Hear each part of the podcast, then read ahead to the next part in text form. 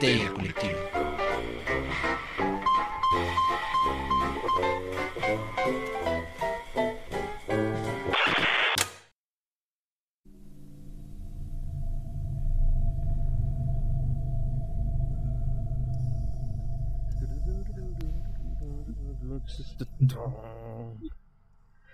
Esto es Histeria Colectiva, el programa donde Fernando Santamaría, el Dr. Braham y Ricardo Medina se sientan alrededor del círculo de invocación para abrir la caja de Pandora y volarse la tapa de los sesos para platicar sobre ficción, magia, ocultismo, casos supernaturales, literatura y todo lo que tenga que ver con la cultura del horror.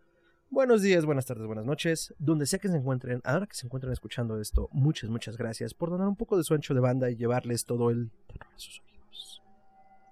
Yo soy Fernando Santamaría y me da mucho gusto poder entrar a sus hogares a través de las ondas estereofónicas para poder platicar de todo lo que nos da miedo, de todo lo que nos da viscoso, de todo lo que nos da fuchi, que nos asusta, pero nos gusta.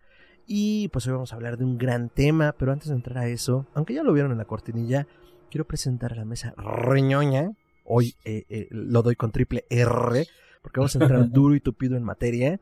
Eh, en algún lugar de la eh, pantalla se está manifestando el círculo de invocación el hombre, el mito, la leyenda desde la sucursal más al norte de Evil Inc. El doctor Braga, doctor, ¿cómo está? Hola, ¿qué tal? Estoy muy bien, gracias. Eh, pues aquí saludándolos, súper feliz de estar hablando de este tema tan chido. Y ahora sí que pues es el momento, ha llegado la hora, se han alineado los astros. Podremos hablar de algo muy interesante hoy. Excelente, doctor. La gran tortuga nos ha bendecido. Y yo creo que ya sospechan de qué hablo. Si no han visto el título. Pero antes de pasar a eso, quiero eh, presentar a un gran amigo de Histeria Colectiva y que por primera vez se manifiesta en el círculo de invocación. Quiero presentar al licenciado Alberto Mondragón. Alberto, ¿cómo estás? Bien, bien. Muy emocionado de por fin tener el placer y el honor de participar en este podcast que tanto admiro. No, hombre, Alberto, al contrario, muchísimas gracias por estar acá en nuestros micrófonos virtuales. La verdad es que estamos muy contentos y estábamos haciendo un poco de. ¿Se llamará sobremesa al previo Sobremesa. o solo al post? También, ¿verdad? Al previo. Oh, preámbulo. Estábamos Ahora hablando. sí que fuera del- precopeo, estábamos ahí calentando motores. Estábamos calentando motores antes de entrar al aire. Y la verdad es que se va a poner muy sabroso este programa. No se lo esperan, no lo ven venir, queridos histéricos. Pero quiero presentar a Alberto. Alberto es egresado del Tecnológico de Estudios Superiores de Monterrey, Campus Querétaro. Eh, graduó en la, lic- en la licenciatura en Ciencias de la Comunicación. Ha sido exponente en conferencias de cine de terror, incluidas una en Campus Querétaro, eh, El terror como una expresión de nuestros miedos. Y en el Museo de la Ciudad de Querétaro en el 2001, El cine de terror y sus tótems. Eh, ha dado conferencias como el terrorismo, análisis de función social y expresión ante la sociedad. Y eh, es profesor de la materia de cine de creación de cortometraje en la escuela de San Hills Valley, eh, que llevó a cabo la creación de más de, 15, qui- de más de 15 cortometrajes de excelente calidad. Ha participado como extra dentro del cortometraje El Mito, que se filmó también en la ciudad de Querétaro y que actualmente se encuentra representado en varios festivales alrededor del mundo. Es una enciclopedia enorme, la más grande que pueden encontrar y conocer sobre el cine de terror en todas las vertientes y justo hará gala de ello en el programa.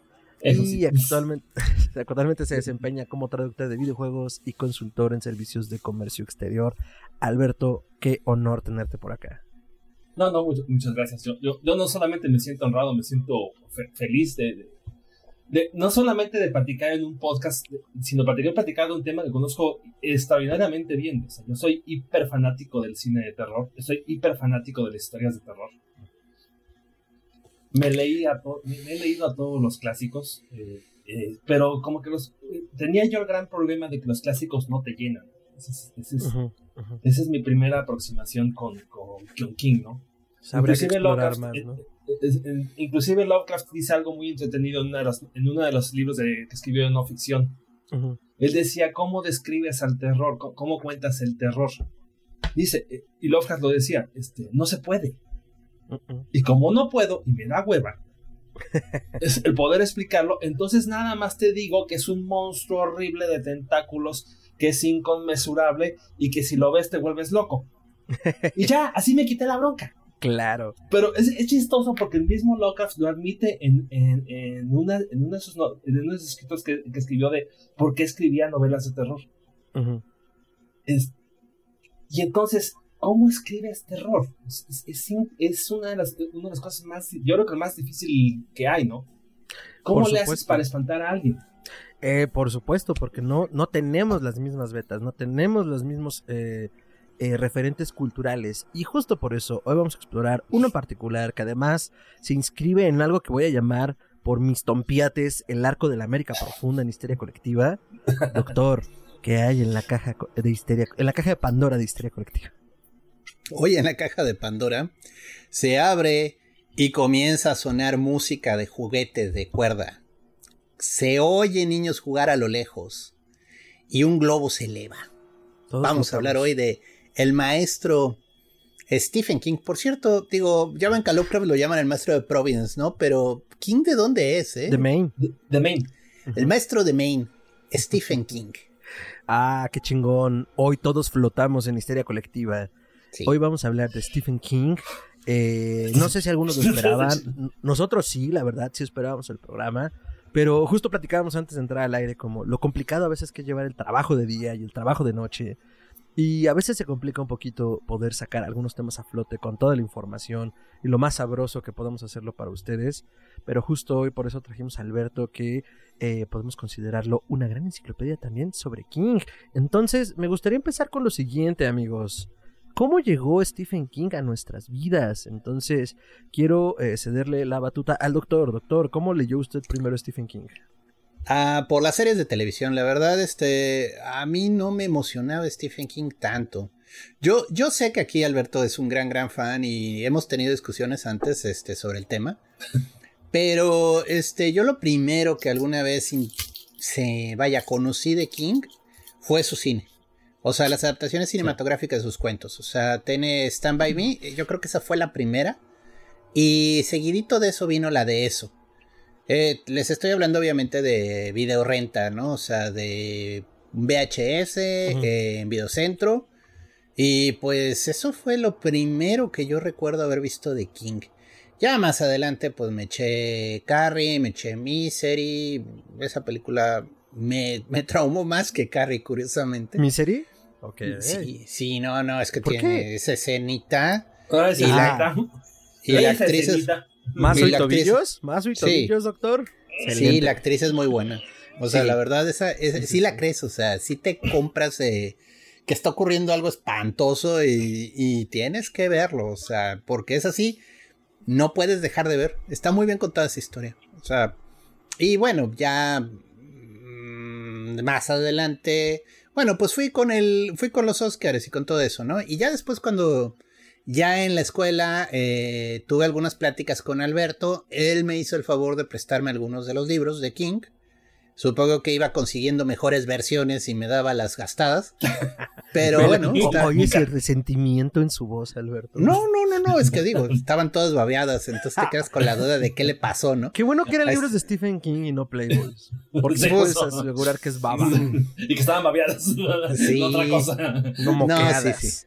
No, eh, sí le pasó a un amigo mío, ¿eh? O sea, le, prestó, le prestó un libro a otro amigo. No recuerdo, creo que era. Eh, era uno de fantasía, no era ni el Señor de los Años, era de estilo, ¿no? No, no, no. Y el amigo tuvo un accidente en la taza de baño muy triste porque se tapó y por levantar la tapa se le fue el libro hasta el fondo del water. Y todavía, y todavía se lo quería devolver. O sea, ¿pero se fue a la caja o se fue al baño? Creo que se fue a la caja de agua limpia, pero aún así el libro pues quedó pues inservible, o sea. Bueno, es y, menos así como de, ay, perdón, aquí está tu libro de vuelta. Güey, no. No. No. Perdón, te voy a hacer un paréntesis. Cuando eso les pase, tengan la decencia de comprar una copia nueva. No es lo mismo, jamás va a ser lo mismo. Pero no sean manchados. Ya, servicio a la comunidad. Entonces. Sí, bueno, pero sí, este, yo sobre todo a King lo conocí a través del cine primero y luego ya lo comencé a leer. Este, cortesía de Alberto, sí puedo decir que él fue el responsable de introducirme al señor King.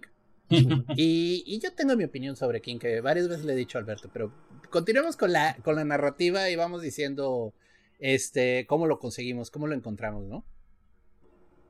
Excelente, doctor. Alberto, por favor, ¿cómo llegó el señor King a tu vida? King llegó a mi vida por dos vertientes. Este, la primera, porque yo, yo cuando era chico tenía muchísimo, y de hecho ahorita voy a contar una muy buena historia de terror. Este, cuando yo era chico, yo le tenía muchísimo miedo a la noche. Pero muchísimo miedo. O sea, hasta la fecha eso me afectó enormemente porque no puedo dormir no puedo dormir en la noche. Ok. Me cuesta muchísimo trabajo. O sea, no, no, me, no me puedo quedar dormido antes de las 2 de la mañana, hasta la fecha. Este, y cuando era este chico, cuando tenía entre 6 y 12 años, hasta que tuve un accidente muy chistoso y se me quitó el miedo de la noche, y entonces quedé fascinado por, por todo lo que era lo nocturno. Wow. Ajá, ajá. Este. Pero. Este miedo a la noche, miedo totalmente irracional y semi-racional, porque creo que en mi casa había fantasmas, ya se lo platicaré en, en otra ocasión, me llevó a leer este, sí, historias de terror. Y papá este, me dijo, bueno, si quieres leer historias de terror, pues lea Edgar Allan Poe. Y cuando lees a Edgar Allan Poe dices, eh, está chido. Este, el gato negro me aterrorizó. Metzgerstein es la historia más terrorífica que he leído y la, casa de, la caída de la casa de Usher es, es, es demencial esa historia. Espectacular, sí, sí, sí. Pero estás hablando de señores rancios de. Este, y, y robándome la frase de Fernando. señores rancios del 1800 y luego les. Este, a, a, los autores ingleses que ahorita se me escapa el nombre, a Rudyard Kipling y a este, otros autores ingleses de, de cuentos de terror. Y estás hablando de, de cuates que, que, que vivieron hace 200 o 300 años y que todos eran perfectos, ¿no? Digo, falta, este, basta con leer Drácula. Claro. Este, y moralmente, moralmente elevados, ¿no? Oh, nosotros, Nosotros tenemos somos el bien. muy listos y muy Sí, buenos y muy claro. Y Drácula es malo, Y to- perverso y ojete. Y todos los primitivos de allá de la India que no tienen ciencia. Sí, claro. Hombres blancos, Este, y, por supuesto. y- y lees a, y lees a Frankenstein y es la misma historia, ¿no? Pues sí. Este, les voy a contar la historia terrible del monstruo que he creado. Entonces, sí estaba chido, pero no te conecta con, con, con lo que eres tú. Y entonces, y esta historia es muy, muy buena. en 1976, Ujú. no, este, aquí en México lo proyectaron hasta el 80, porque la película es del 76, pero en México lo proyectaron hasta el 80. Ujú. Tenía yo 8, 8 o 10 años, estaba yo en, en, en sexto de primaria entrando a la secu. En Canal 5 se les ocurrió pasar la miniserie de La Hora del Vampiro, Ah. Sa- Salem Slot. Ujú, ujú, ujú. Es- sin aviso para toda la bola de pubertos de aquel entonces, este, literalmente era nuestro momento de, de estupidez este, infantil, de vamos a ver una película de terror que no deberíamos de ver. Y nuestros papás, que no eran tan idiotas como los papás de hoy en día, que nos dejaban de ver, que nos dejaban ver lo que fuera, Ajá. este, sí, literalmente nuestros papás nos dejan de ver, de ver lo que fuera. Este, y si, y si de repente se apareció un desnudo en la, en la pantalla, nomás se quedaban así como que, ay, hija. y ya, se acabó el Ah, problema. Ya, no, no, ya no, la, no, ya no. la regué. Mi papá lo adelantaba. Tenía el control en la mano y nomás. Ah. Bueno, pero No, estaba al pendiente tu papá al menos, ¿no? Porque ya le adelantaba. No, a mis papás, a mis papás les valía gorro, se los agradezco infinitamente. Eso es algo que, que le voy a agradecer a mis papás, este, que ya, que ya no los tengo conmigo, pero una cosa que le voy a agradecer infinitamente a mis padres que me dejaron de ver, me dejaron ver todo. Pues bueno, este, en la hora del vampiro, hay una escena, este, no sé si la recordarán todos ustedes, que aterrorizó a toda una generación de chamacos. La de la ventana. La de cuando este, el, el vampiro se chupa a uno de los personajes de la historia. Este, entonces Danny Glick, el, el niño, va a visitar a su amiguito y le toca en la ventana. Y ahí falta recordar que la ventana en la que está el niño está en un segundo piso. Y el niño está, está poniendo chinita la piel nomás acordar. ¿no? y el niño le pide, este, ábreme la ventana.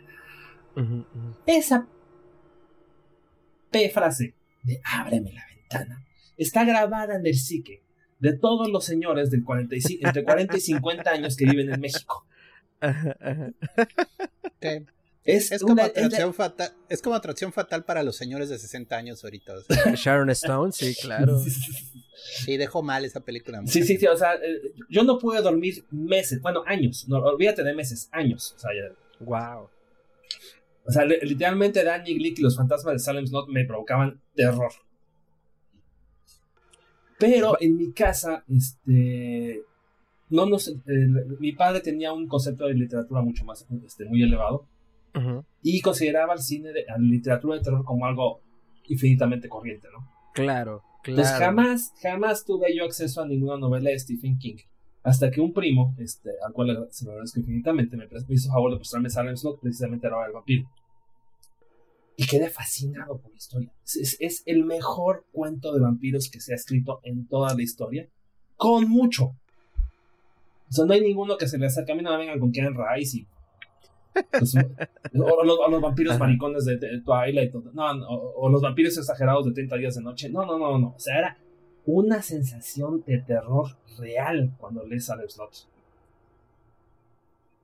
¿Cuál es la premisa de Salem Slot para quien a lo mejor está acercándose en este programa por primera vez a King y diga, bueno, ¿de qué va? La hora del vampiro, este, Salem Slot, este, cuenta la historia de un pueblo que se llama Jerusalem Slot. Este, y el pueblo está este, maldito. O sea, siempre les han pasado cosas horribles y casi todas las cosas horribles que les han pasado están, están relacionadas con una casa. Y quien llega a esa casa está atrayendo el mal. Lo fascinante de la historia mm, es que llega el mayordomo de, la casa, el, que va, el que va a traer al vampiro. Aquí King hace paralelismos con, con Drácula. Y abre la casa, la limpia, la pone guapa, y en el pueblo comienza a desaparecer la gente. Y se comienzan a morir por causas que nadie conoce. Entonces sí hay una sensación de que hay una real maldad corriendo por todo el pueblo. Pero al mismo tiempo, y esto es una, no voy a decir un tropo, un, algo que es muy común en las novelas de Stephen King, el pueblo está mal. O sea, por encimita la gente se comporta de una manera más o menos normal, pero en la alma del pueblo está podrida. Y entonces, en la misma manera como lo personifica en una casa, de la misma manera lo personifica con un vampiro.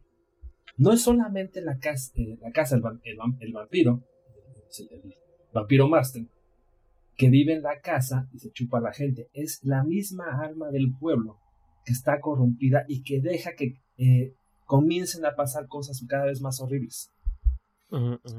¿Y de casualidad no hay un cementerio indio debajo de Jerusalem Slot? Este, no. Ok. No, no, ya luego Stephen King cuenta la historia de Jerusalem Slot, es muy divertida. De hecho, es parte de la novela y es muy divertida, ¿no? Ah. Sí, oye, de hecho hubo una. Acaban de sacar una precuela, ¿no? Whitechapel o algo así. Chapel White. Te la recomiendo muchísimo. Está extraordinariamente buena. Este, tiene todas las cosas buenas de Stephen King y tiene todas las cosas buenas de las adaptaciones de Stephen King. ¿Y sí tuvo que ver Stephen King en la producción? Digo, no siempre escribe el libreto, pero sí tuvo que ver. En la historia, la historia de, de Chapel White es un cuento corto de Stephen King. Es un cuento de, 40, de 30 40 páginas. Ya, y de ahí pero, se Pero la gracia que tiene Stephen King es que describe también a sus personajes. Claro. Que literalmente puedes agarrar al personaje, sacarlo, o sea, extraerlo completamente este, y contar toda la historia, porque ya Stephen King te hizo favor de contar la mitad. Contar toda la historia. Eh, contar toda la historia que va, más allá, más, más, más allá. Entonces, la, historia, la, la, historia está muy, muy buena. Es, una buena adaptación de Stephen King. Ha habido muy malas adaptaciones de Stephen King. Ha habido extraordinarias adaptaciones de Stephen King. Ha habido este, adaptaciones muy mediocres. Y hay libros mediocres de Stephen King que se han hecho muy buenas películas, como Dolores Claiborne. Es un libro mediocre de Stephen King y la película es muy buena. A ver, entonces, tu primer contacto es a través de Salem Slot, entonces. Salem Slot, sí, Salem Slot. Este, y ya después, este, y esto se lo estaba contando Fernando fuera del aire, que es una cosa, una historia, a mí se me hace una historia padrísima de, de y, cómo llegamos a la literatura del terror y cómo llegamos a leer este, novelas. Este, en, cómo entró este, la, literatura en nuestras manos. Aquí en, yo vivo en, en la ciudad de Querétaro. Y en Querétaro, Gerardo lo recordará muy bien, era prácticamente imposible conseguir libros. O sea, podías comprar libros de Salgari, podías comprar libros de Julio Verne, podías comprar este, novelas en, las tres librerías que había en Querétaro. O sea, estaba la Gandhi, que, que, ahí compraba los libros de Porrua. Oh. No, Gandhi, no, perdón, este, de Sancho Panza. Ah, eso sí, Sancho Panza, que era la de también de material escolar, o sea, ibas ahí con tu lista de, de útiles y te daban los libros de geometría y demás. Sí, sí, y, si le rogabas mucho a tus papás, salías con un libro de Julio Verne. Claro. Este, cosa, este, estaba la, una en Plaza de las Américas que se llamaba la Librería México. La de Cristal también. Bueno, había dos, tienes razón. Y la Librería de Cristal. Y San se acabó. Y los libros costaban este, cientos, el equivalente actual entre 200 y 1500 pesos. Era dificilísimo conseguir libros aquí en Querétaro. Era decir una cosa, era una locura. Que era algo. Ajá, perdón, perdón, continúa. Que, que, era, bueno, que, que, ibas a comentar, que era algo muy común en, en, en lo, que le, en lo que respectivamente le llaman provincia. Me, me, me odio el término, pero, este, ¿cómo se pero, pero es una realidad. Y entonces, este, les platicaba esto fuera del aire, es muy divertido, que un día llego a Sammons, estaba, después de leer este, mi primer libro en inglés, este, que es una, una, segunda parte de esta historia, mi primer libro en inglés es este, Misery. Uh -huh. Y, y, fue para mí fue fascinante, ¿no? O sea, ya había leído a Stephen King un par, este, un par de libros y la primera novela que pude leer en un idioma que no fuera español es Misery. Entonces eso me lleva a amar todavía más a Stephen King, ¿no? claro. Y a amar la cultura del paperback. Que esto es muy, muy importante cuando pensamos en King. El, el paperback no era muy socorrido hasta, la, hasta los 80s, finales de los 70s, principios de los 80s. Los paperback en Estados Unidos eran muy baratos, eran muy fáciles de conseguir, imposibles de conseguir aquí en México. En México ¿El nunca paperback sería el libro de bolsillo? El libro, sí, el equivalente a un libro de bolsillo, pero de calidad de papel muy baja, Fer. O sea, sí, sí. tú tratas de comprar libros de bolsillo de España, o sea, españoles, casi siempre la calidad del papel es muy buena todavía. Uh -huh. Y un libro de bolsillo te lo están soltando en unos 350, 400 pesos. Sí, claro. Sí.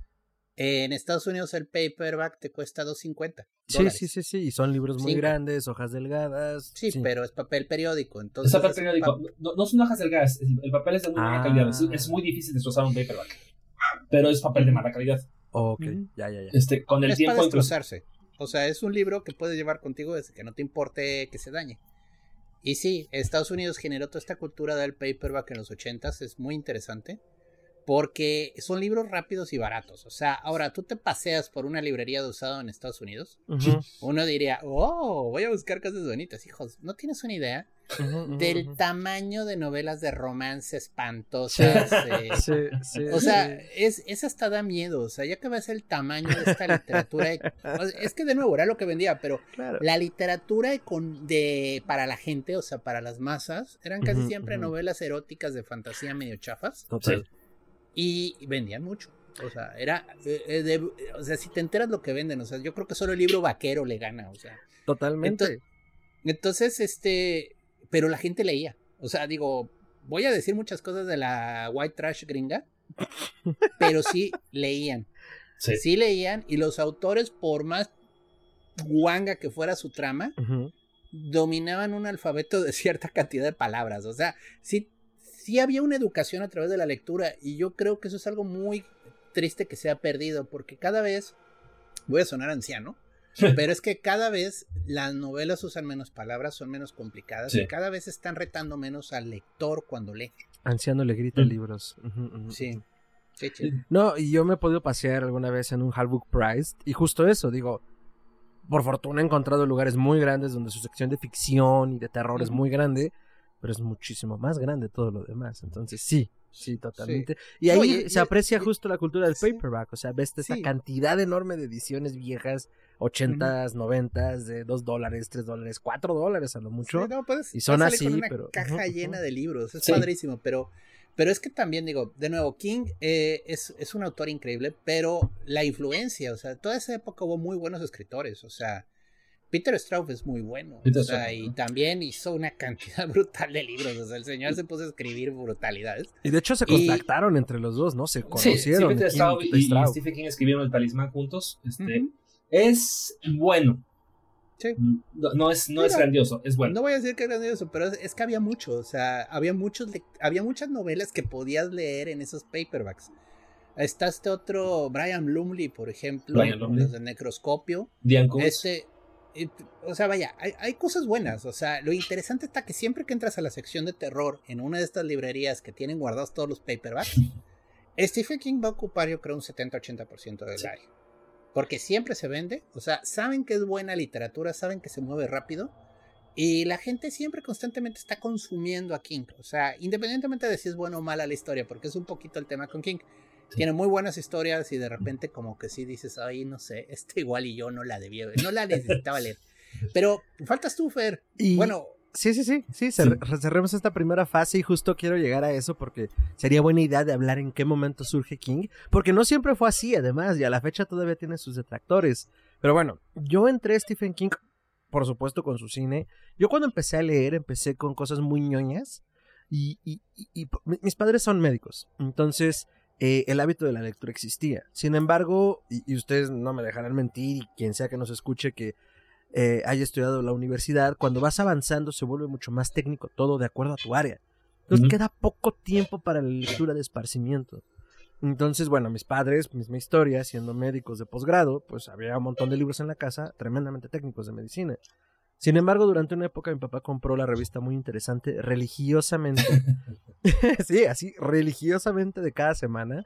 Y seguro si voy a su casa encuentro el archivo como de unos cinco años sin problemas. Y ahí fue donde yo aprendí a leer, o sea, porque era lo que había como más a la mano sin que fuera medicina. Y a partir de eso mis padres me empiezan a comprar libros. Normalmente de pues, lo que yo les pedía, pero yo era un niño, yo era un niño muy raro, entonces pues no sé, mi primera edición del Popol Vuh la tuve a los seis años. Una edición ilustrada preciosa por el centro, no, me acuerdo, un organismo aquí en México, Artes de México, creo es como este organismo descentralizado que hacen como cosas raras, o el Fonart, no tengo idea.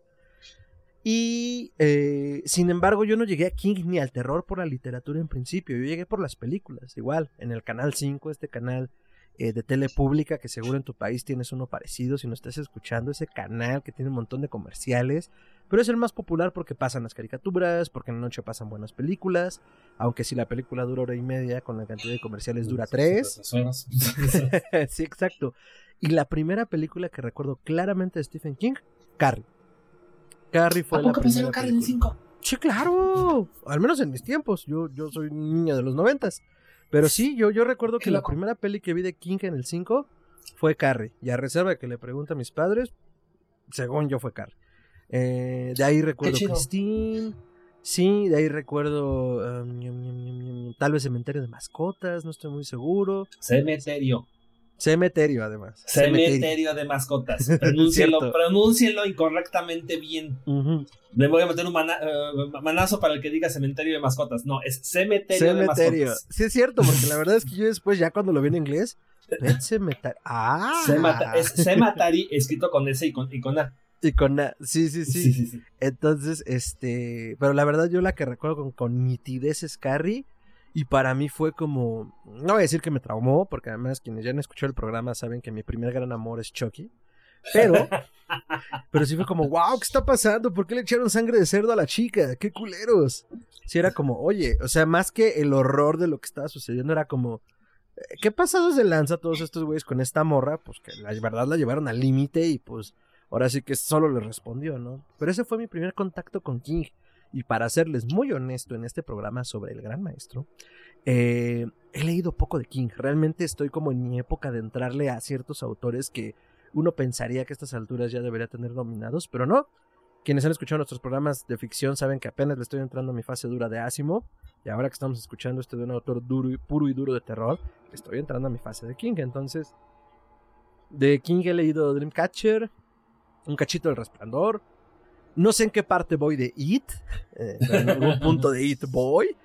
Y, y, y, y bueno, eso, se ha explorado como poco a poco esa beta, porque pues la verdad, las justo como decía Alberto, las adaptaciones audiovisuales, pues hay unas muy buenas. La película que recuerdo con más cariño y más nitidez es Misery. A mí Misery como película me pareció una cosa espectacular. O sea, de No, y- repente un y, día la aparte, caché y de todo, mi, mi serie es la reivindicación de todos los fanáticos de Stephen King, ¿no? O sea, que, que, que se burlaron de nosotros durante décadas. Es Ajá, que lees literatura barata, es que este, Stephen King es un asco, es Ajá, que ajá. estás leyendo una porquería, deberías de leer a, este, deberías de leer a Lovecraft o, o- o, este, o a Hawthorne. Para que Sí, claro. entiendas el verdadero significado del terror. Claro, claro, o, pero George, es que- o- o- o Ajá, George ajá. Orwell, estás perdiendo el tiempo leyendo literatura barata y asquerosa. Ajá, y así, pero es que es in- justo... in your fucking face. La Pues mejor película de ese año es Misery. Sí, sí, totalmente. Y, y tienes toda la razón, lo decías muy bien al principio porque te- es un punto que justo yo defiendo, ¿no? Es como, o sea, sí, sí, sí, sí, muy bonito el castillo de Otranto, pero ni yo tengo un castillo, ni me, ni me han heredado ni madres, ni vivo del otro lado del charco. A ver, o sea, no puedo entenderlo. Puedo entender su valor como, como Sí. parte de la historia literaria. Pero no me vengas a decir que me va a dar miedo. Y por ejemplo, desviándome un poquito, La Cumbre Escarlata de Guillermo del Toro como película gótica me parece muy bien lograda, porque miedos del siglo XVIII-XIX, pues logra transmitirlos de una forma muy humana donde dices, ah, sí puedo entender como de dónde viene ese tipo de horror decimonónico. A lo mejor no me va a dar miedo, pero ya entendí. No de, oye, o sea, Lovecraft a la primera sentada a lo mejor te da cosita. Pero en la segunda lectura dices, bueno, yo nunca he montado a caballo tratando de buscar a mi vecino a ver si está. Yo le echo un WhatsApp y se acabó. Pero justo esto nos da un muy buen puente para entrar a esta parte de, perdón, ¿en qué momento surge King? ¿No? Justo cuáles son como sus primeros pasos y no solo eso, sino la importancia de un cuento de terror como el de él, que pues muchos académicos a la fecha siguen tildándolo como de un autor comercial que no vale la pena cuando es como, bueno, ya quisieras vender lo que él y haber hecho la trayectoria que es, hizo. Es, es, también una, es una crítica que le han hecho a, a Rollins, ¿no? la autora de Harry Potter, que también sufrió exactamente por lo mismo durante los primeros años. hasta, que, hasta que descubrieron, este, carajo, o sea, si quieres hacer que un, que un niño de, 8 o 10 años lea, pues ponle un libro que valga la pena leer, ¿no? Que le guste, que le atraiga. Es, una, escrito para él. Una, una, crítica enorme que yo, le, que yo le hago a los programas de secundaria y preparatoria de México. Este, ¿Por qué carambas le pones un squinkle de 10 años a leer el Quijote? Totalmente. O, Pipi Medias Largas, que es, un, que, es, es, es, por un lado es lo, lo, más elevado y lo más idiota. El niño nunca le va a interesar leer. O, a, o a los a leer algo que les importe, ¿no? Claro, o a los preparatorianos, la, la literatura clásica que entiende o entendemos el valor que debe de tener conocer como a grandes autores de otras latitudes pero ¿alguna vez han leído con cuidado la Odisea? Es perfecta para ir al baño. no vas a fomentar el amor a la lectura con la Odisea, precisamente. Entonces, Stephen King viene a llenar ese bache. Ajá. Este, y, y lees este. una cosa que yo recuerdo, por ejemplo, de la prepa es que mi maestra de literatura inglesa nos ponía a leer este 1984, muy buena este, Catcher in the Rye, eh, no, Catcher in the Rye no, este, este, Sin novedad en el, en el, sin novedad en el frente, y otras tres novelas que no me acuerdo, porque francamente eran aburridísimas, y yo por supuesto traía mi copia de Rabia. Claro que con Rabia, Rabia le escribe con su seudónimo, Richard Bateman, ¿no? Como Richard Beckman, sí, lo escribe como Richard Beckman. Este, de hecho, Rabia la sacaron de, la sacado del aire Stephen King porque es la historia de un chavo que está tan encabronado con la sociedad, con sus compañeros, este, con la destrucción que él mismo siente de su propia persona, que se lleva un rifle a la escuela, este, le mete un balazo a la maestra y secuestra a todos sus compañeros de clase. Que es algo bastante común en Estados Unidos. no tanto en el momento en el que lo escribió. No, yo sé, por eso. Lo, cañón es que esta historia la escribe Stephen King en el 81. Y las grandes, este, es, muy, es muy feo lo que voy a decir, pero las grandes masacres de chavitos en Estados Unidos comienzan en la década de los noventas. Este, rabia es un preludio de lo que estaba pasando. Este, yo di clases a chavos de 16, este, 15, 16 años y escucho siempre la misma queja idiota de parte de, los maestros y de, de, los adultos. Dicen, es que, es que es imposible motivar a los chavos. Yo digo, pues no les platicas estupideces, ¿no? Pues claro, motívalos, ajá. Motívalos, escúchalos, este, tráelos a, este, a, a, traerlos al, mundo real. Voy a hacer un poquito del tema, pero yo les daba clases de economía. ¿Sabes cómo qué es lo primero que les decían mis chavos? ¿Qué? Jóvenes, tienen que aprender economía, porque la economía es la ciencia de cómo hacerte rico. Si no sabes ah. economía, es totalmente imposible que te vuelvas rico. De acuerdo. con esa frasecita de 20 segundos estaban los squinkles famosos, fascinados por todo lo que les dije de ahí en adelante. Es terrible, eh, es, terrible la, educación porque te deja fuera muchísimo a la, gente. Yo creo que, yo creo que un gran problema de la educación es que es muy, muy excluyente. Muy elitista. Este, muy elitista. y pasa en la literatura, pasa con, este, en las ciencias este, naturales y en las ciencias sociales. Este, digo, yo di clases de economía y mis chavos me dijeron muchas veces, oiga maestro, profe, es que a esta clase venimos a descansar. no, no, no, no, profe. Es que aquí sí venimos a aprender algo. Ah. Y en las demás clases voy a memorizar cosas. Yo me quedé así como, La gran diferencia, ¿no? Sí, ¿no? Es de gran- Uy, gran- Pero ahí, Alberto, vamos a entrar en el tema de la educación y lo que está mal con la educación y nos vamos a perder Sí, completamente porque sí es cierto que la educación es un medio de control y, y favorece ciertos tipos de, de ideas que no son las mejores. Eh, pero bueno, regresando al punto de King. regresando aquí, porque pues, aquí. Justo, es que justo creo que King toca como grandes temas y a reserva de Sí. lo que Alberto puede agregar es las infancias, eh, el terror en América, las esquicias, o sea, como las grandes traumas dentro de esta América profunda que hemos hablado en otras ocasiones. Y, y lo lleva a un terreno de lo paranormal, y no tan paranormal, porque, a ver, Rabia realmente es un relato sobre esta violencia Sí. latente, ¿no? Pero así como que digas, uy, es que es el horror supernatural, no, para nada. No. Es esta gran psicosis de la sociedad norteamericana que vimos su epítome en, en la masacre de Columbine, ¿no? Pero, Sí. digo, no tratamos de eso, pero ya que estamos en ese punto, pues claro que hay un, un- un- un- una visibilidad a partir de la década de los 70 y 80 que culmina en principios de los 2000, ¿no? Y que Michael Moore plantea en este documental muy bien de- puesto. Entonces, ¿cuál sería la importancia del cuento de terror de Stephen King en el contexto de esta época, no? Porque, a ver, King empieza eh, eh, eh, tratando, intentando, como cualquier otro, pues de escribir y de hacer de la escritura su pasión, ¿no?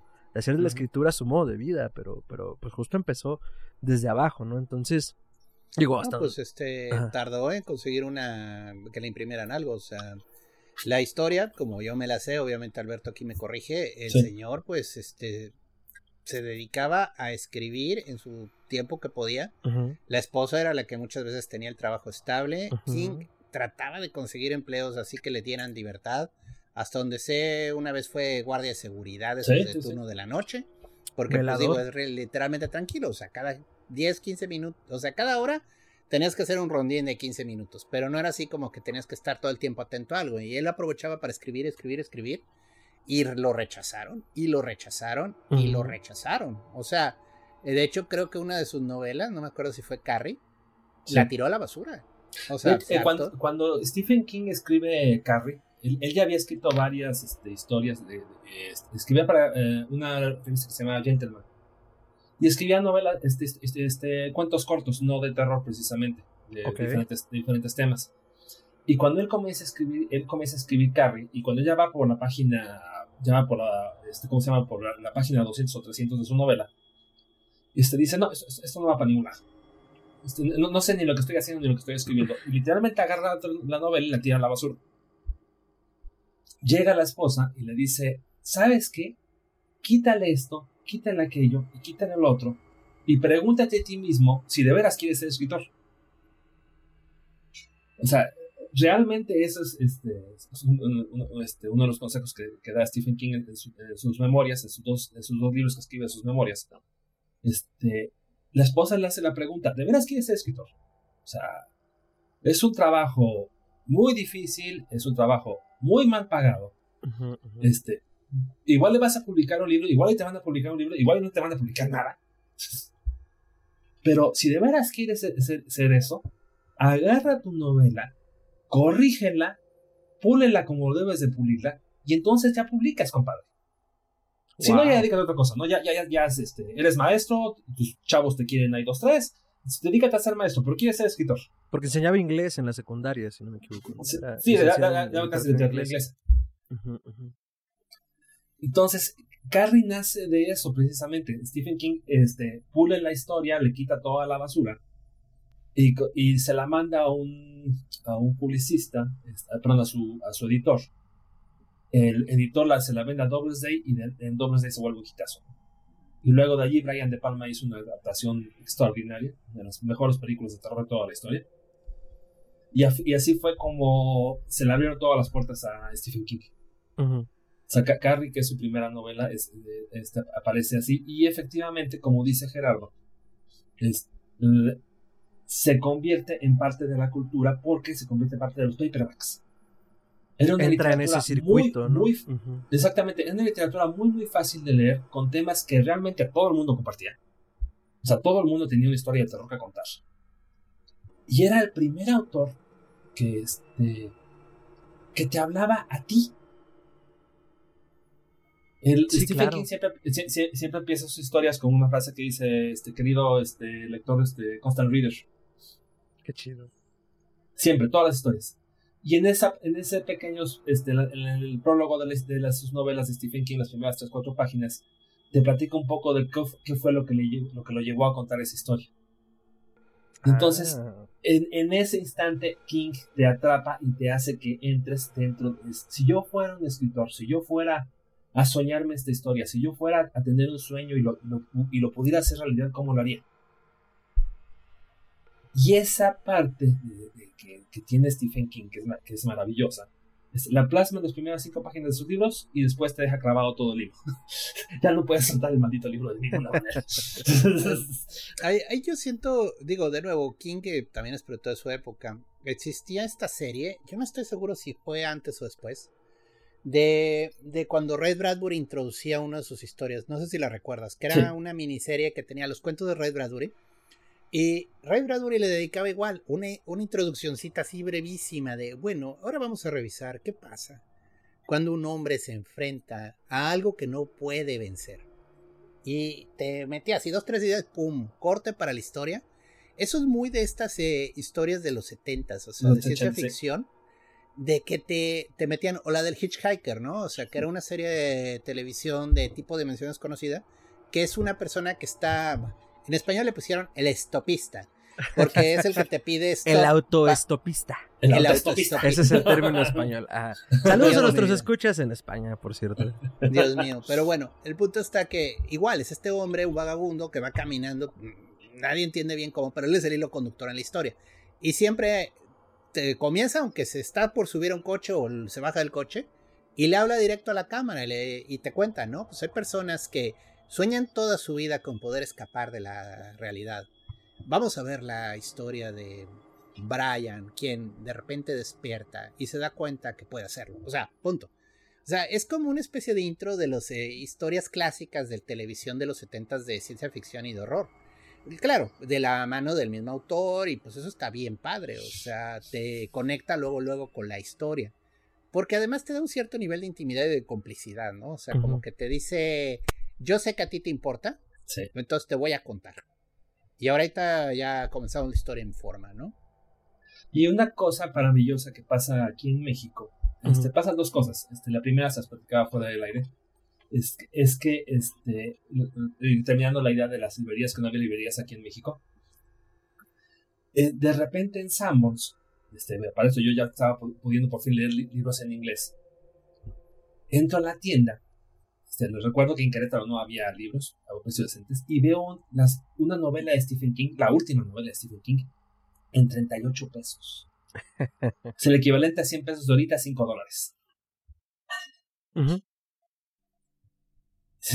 no, espérame, me está viendo la cara de idiota. ¿Dónde está el truco? ¿Dónde está el truco? Vuelto a ver para todos lados. Este, y, y, les recuerdo, México acaba de salir de una crisis financiera espantosa, este, y, en, esa, en aquel entonces éramos estudiantes, literalmente estudiantes, eh, rascabas para conseguir 20 o 30 pesos. Le hacías trabajos a tus amiguitos para, ¿cómo se llama? Para conseguir este, 50 o 60 pesos. El caso es que de repente llego, al Samos las novelas de Stephen King en 40 pesos. Y me acuerdo este, que se lo platicé a mi mejor amigo, me dijo, pues compra una y a ver qué pasa. Literalmente es compra una y a ver qué pasa, ¿eh? Porque estabas pensando que ibas a llegar a la tienda, la novela iba a costar 38 dólares, y cuando pagabas 38 pesos te iba a perseguir el, guardia de Samos este, hasta tu casa. Por aprovechado, ¿no? No, no, no, porque estás robando un libro. Sí, claro, pero a ver, así está marcado, ¿no? Es como, no, espérese, joven, no, cuesta el triple, ¿no? Ah, bueno. Cuesta 10 veces más, ¿no? Agarro el libro, llego a la caja y pago mis 38 pesos. Después de que los pagué, eso sí me acuerdo perfectamente bien, agarro el libro, comienzo a caminar así, este, así, como cuando, cuando, acabas de hacer una travesura muy terrible. Sí, claro. Este, o cuando te estás robando algo del supermercado. así que te caminas lentamente. Llegué a la puerta del Sambors y salí corriendo. Literalmente salí corriendo. O sea, tú ya tu libro... pagado, tu ticket, ah, corriste. Sí, sí, sí, sí, sí, de todas maneras salí corriendo porque no podía creer había, había comprado una novela, en una novela de Stephen King en 38 pesos. Y al mismo tiempo, Plaza y James y Grijalvo comienzan a editar los cuentos cortos de Stephen King. Este. Wow, eh, perdón, perdón, Alberto, es que nos pateaste en el tiempo. Plaza y James y Grijalvo. Es que es, es la época, es la No, misma claro, época en la que yo pero compré guau. en Gigante. en gigante. los de en Gigante, los Gran Fantasía. claro, o sea, claro, claro. fue, fue una época increíble porque comenzaron a hacer estas antologías de terror Sí. Ajá. y, Eran y muchos eran historias de King. Este, No, no, y para quien esté, perdón, para quien esté fuera de México, esta tienda gigante es lo que ahora conocemos aquí en México como Soriana y seguro también hay una tienda en tu localidad que tiene mil años, ha cambiado de nombre, pero cuando alguien dice otro nombre con el que se le conocía revela su edad, no trato de ser grosero, yo también lo conocí como gigante. O sea, solo es como este viaje en el tiempo de editoriales o que ya no existen o que ya no editan, pero, pero, pero sí, o sea, justo. Ajá. Sí, no, fue una época muy interesante porque comenzó a abrirse el mercado para, bueno, al menos en donde vivíamos, Sí. para las novelas de fantasía y de terror. Y- Así fue como llegaron estos. Y, y a, de- y a precios, y a precios razonables, o sea, pagabas Además. 50, 60 pesos por una novela. Y te digo, en el Summers los paperbacks los comprabas al mismo precio que estaban en Estados Unidos. O Pues, sea, Es en, increíble. en dos, o- que- dos o tres dólares, que era, que era así como que... Ajá. Lo movían como si fueran revistas. En mi opinión, el, el chiste es que en Summers en realidad estaba al lado de las revistas, yo me Sí. acuerdo. Entonces, para ellos era como una especie de revista, pero más compactita. Y sin fotos, ¿no? No, y, y bueno, sin fotos. Alberto no me va a dejar mentir, eh, pero también hubo algo llamado Tratado de Libre Comercio a principios de los noventas que también propició la circulación de estos productos, ¿no? A esos Pues precios. sí, A, a- Pues a- a esos precios, pues sí. pero increíble. Pero, pero, pero Digo, porque- increíble. Y, una cosa muy interesante es que Plaza y James y Grijalvo comenzaron a sacar los cuentos cortos de Stephen King y las novelas de Stephen King muy bien traducidas.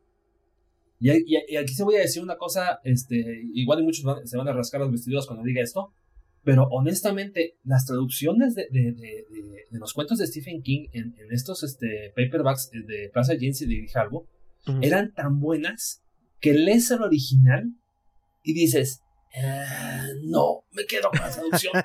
Es- Está más chida. Que, que eso o sea, habla justo del me- trabajo me- que hacían para traerlo al idioma, ¿no? Me, me pega más. O sea, quien, le- quien ha leído El sobreviviente de Stephen King, qué bárbaro. Es, es, es... Hay dos novelas, hay tres novelas que para mí me marcaron durísimo de, de Stephen King, son, que son cuentos cortos, de hecho. Este, uno es El sobreviviente. Este, tú, tú que estás iniciando leer Stephen King, es de hecho la novela, una de las novelas favoritas de Stephen King. Este, es la historia de un cirujano que se queda atrapado en una isla desierta, este, con un, este, un cirujano caído a, a, este, a menos, con una carga de heroína que se estaba este, robando de Tailandia, este, cinco botellas de alcohol y ya. ah, y su kit de, este, ¿cómo se llama? Y su kit de cirujano. Wow. Eso es todo. Toda una aventura, ajá. En- me, perdí, Alberto, fíjate, el sobreviviente era el mismo nombre que le pusieron a la de Running Man, la Sí. película de Ah, sí, que hace burla de de, los juegos de... Sí, con el Schwarzenegger, por eso dije, ah, es de él, ahora sí que, ah, Ronin, eh, no, este se llama Survivor Type. ah, ok, Este, ¿cómo se llama? Este, el otro se llama The Running Man. sí. Que ahí sí es divertido porque la película de Schwarzenegger y la novela eh, son más o menos igual de buenas, ¿eh? La novela de sí King, es de King. es de King, es de Richard Beckman. Ah, sí. mira, Mm, ok. Este, el caso es que está el cuate este en la isla, este, y a la hora que se cae, se cae su avión, se queda este, allí en la isla y tiene la pata rota. No tiene nada este, para comer. Él como cirujano se da cuenta que la pata que tiene rota este, se está comenzando a gran- a gangrenar y que no va a haber absolutamente nada que pueda hacer este, para poder curársela. Y entonces este, tiene la idea de que, bueno, no tengo nada de comer, tengo un chorro de heroína, tengo mi kit de médico, y si me corto la pierna, Madres. ¿y qué hago con la pierna? Claro. Wow. Qué rudo. Pero es que es eso, explorar esos horrores. O sea, porque ya, ya hablábamos de lo que no nos gusta de hace 100 años, que también nos encanta, digo aquí, nuestro santo patrón es Lovecraft y lo tenemos de cabeza, pero entrar a estas narrativas, dices, madre mía, qué miedo. Cu- Cuenta la leyenda que Stephen King llegó con un amigo del que era cirujano y le preguntó, este, "O- oye, este, ¿cuánto puede sobrevivir un ser humano? Ajá. Este, eh, o sea, tú has visto accidentes, atropellados, este, avionazos, gente muy enferma de cáncer. ¿Hasta cuánto puede sobrevivir una persona?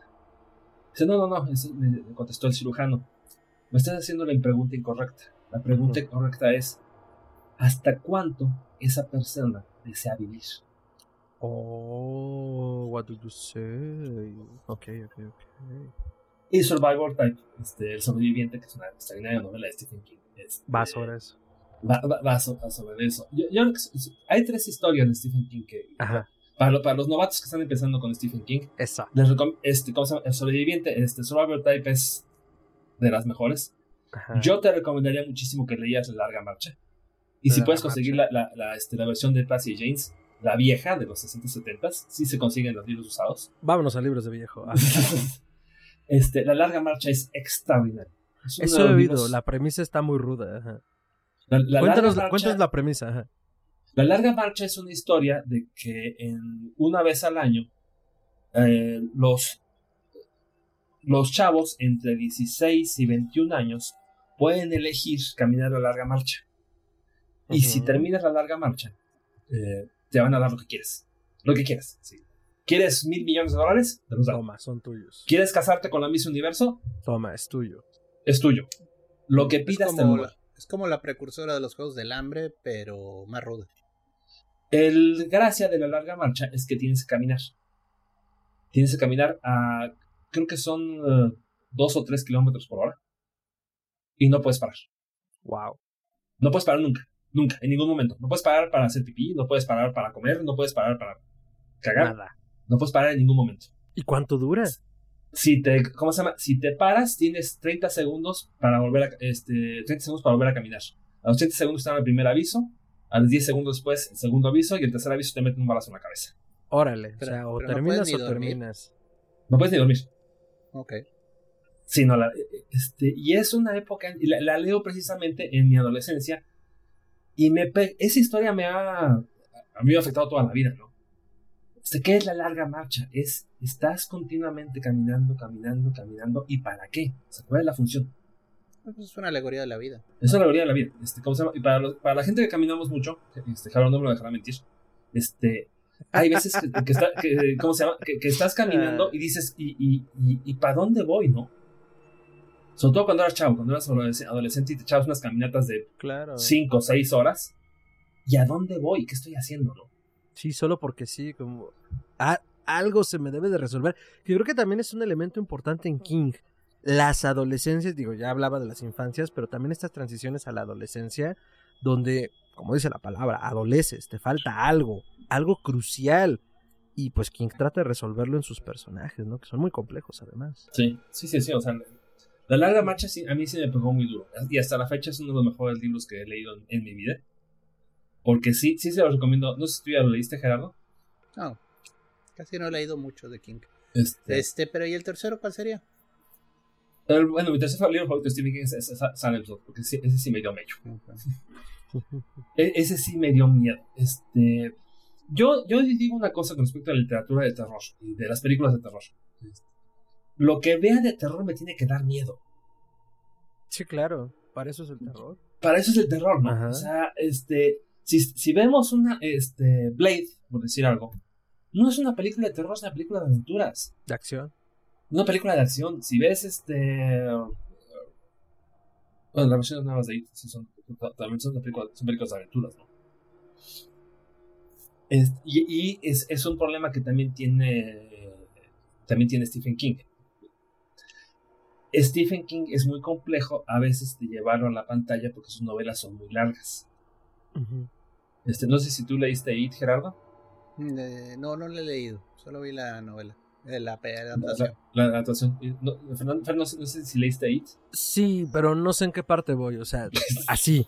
O sea, yo soy de leer mucho. Bueno, era de leer mucho. Estoy fomentándome de nuevo el hábito. No sé en dónde estoy. Estoy en algún punto. Seguro tengo que volver a empezar.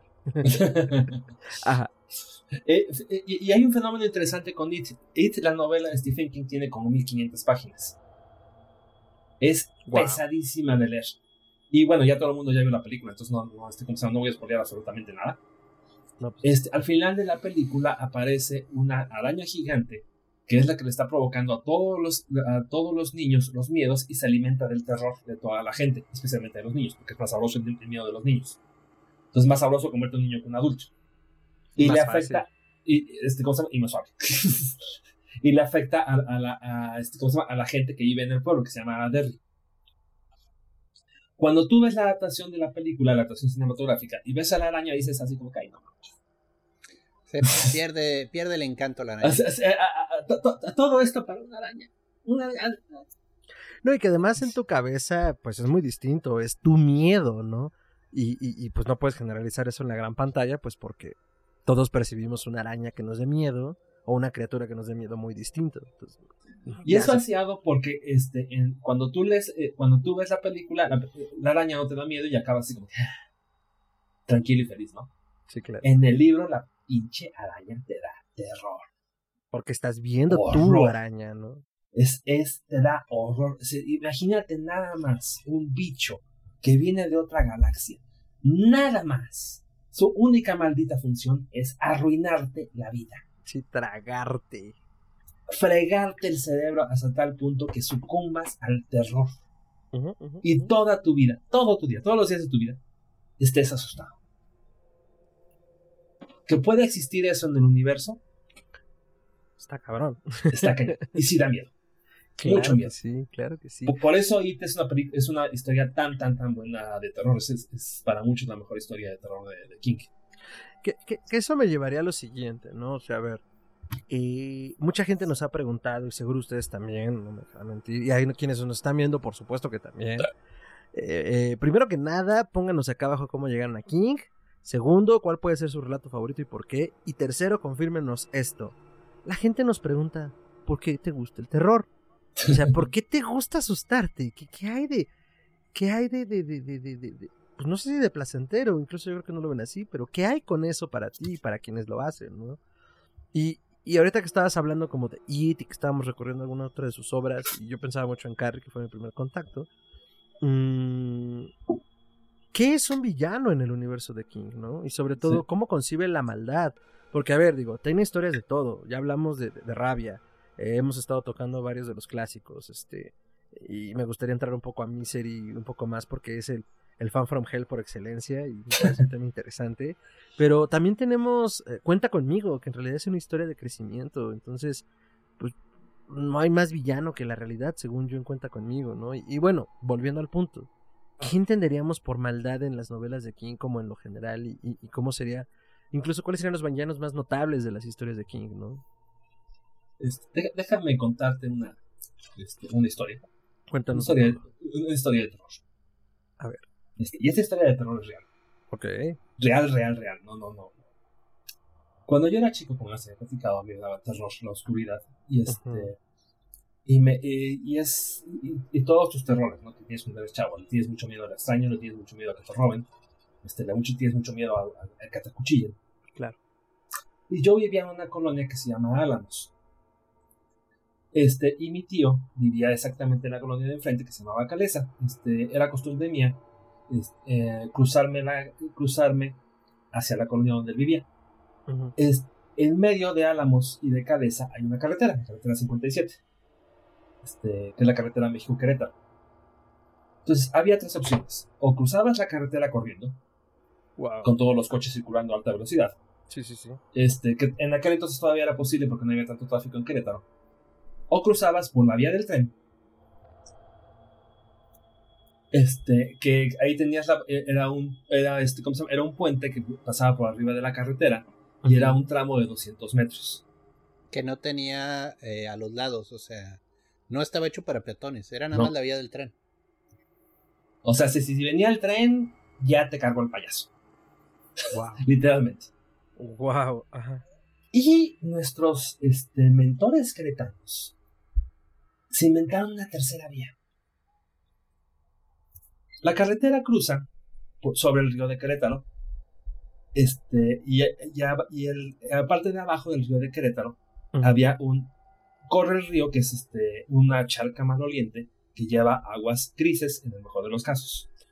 Este, y era maravilloso porque, ¿cómo se llama? Porque en, en época de lluvias podías ver este, espuma saliendo por todo el río de Querétaro. Y podías ver el la espuma corriendo por todo el río de Querétaro. Quiero pensar que era espuma de jabón y no Sí, claro. Claro que sí, Alberto, por supuesto. Entonces, nuestros constituyentes este, y, y gobernantes de Querétaro se les ocurrió la magnífica ocurrencia de que debían de construir un puente, un túnel entre Álamos y Calesa.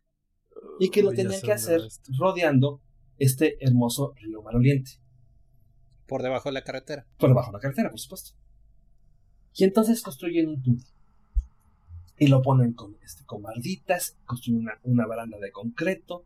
Este, la, la primera parte del, del túnel tiene adoquín. Y cruzas hasta el otro lado. Lo que, no se, lo que nunca se les ocurrió es que la parte de abajo del túnel es una parte que está totalmente solitaria. Este, totalmente a oscuras. Obviamente no le puedes poner iluminación a eso, porque aparte ni siquiera tiene sentido poner iluminación a eso No, pues no, es desagüe. Ajá. es un, es un desagüe, pero construyendo una, una, este, una sidewalk, ¿cómo se dice sidewalk? Una banqueta muy bonita para cruzar de este lado de la ciudad hasta el otro lado de la ciudad. Por supuesto, a mí me aterrorizaba la idea de pasar por allí, ¿no? Porque hay un punto en el túnel que estaba completamente oscuro, sin importar la hora del día, ¿eh? Sí, claro. Qué Yo nunca me atreví a cruzar por ahí, Alberto, te soy sincero. Sí. Eh, Dos, tres veces vi el puente y dije, mm, no. Oh. No. bueno, como Voy a probar mi suerte con los coches. Ajá. Como buen chamaco aterrorizado a los 12 años, dije, Inge su madre, vamos, ya sabes, la, la frase más estúpida del idioma español, vamos a enfrentar mis miedos. y les dije, voy a pasar por abajo. Entonces, la primera parte, pues muy fácil, ¿no? Comienzo a caminar por abajo, este, ¿cómo se llama? Por esta desnivel.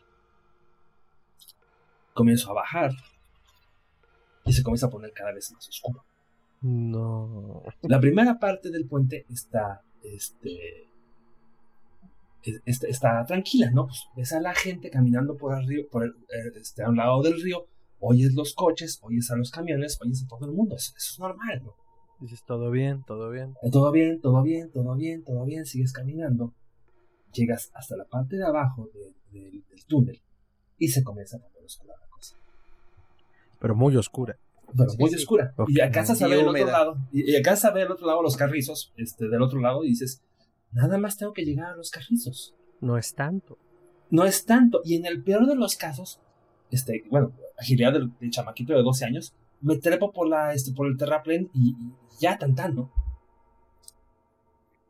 A chingada. Seguimos caminando. Sí, caminando, caminando, caminando, caminando. Llego hasta la parte más oscura y me doy cuenta que efectivamente no se ve nada. No estoy hablando de un, y no es un túnel muy largo, ¿eh? O sea, son 100 metros a lo mucho. Pero a la mitad del túnel no se veía nada. Yo lo había planificado todo perfecto, ¿no? A las 12 del día voy a cruzar el túnel porque es ahora hay máxima luz. Este, por supuesto que este, en, ningún momen- en ningún lado del túnel puede estar oscuro. Y el terror mío era tan grande que cuando llego a la mitad del túnel estaba totalmente oscuro. Pero es más porque yo creo que traía visión de túnel Sí, por la- claro. que por la real oscuridad, ¿no? Sí, Y sí, que entonces, que, venías tú- de la luz y, y- y tus ojos no se habían adaptado completamente. ¿no? este, y entonces tu mente comienza a, cont- a contar las historias. ¿no? Abajo del túnel normalmente hay drogadictos.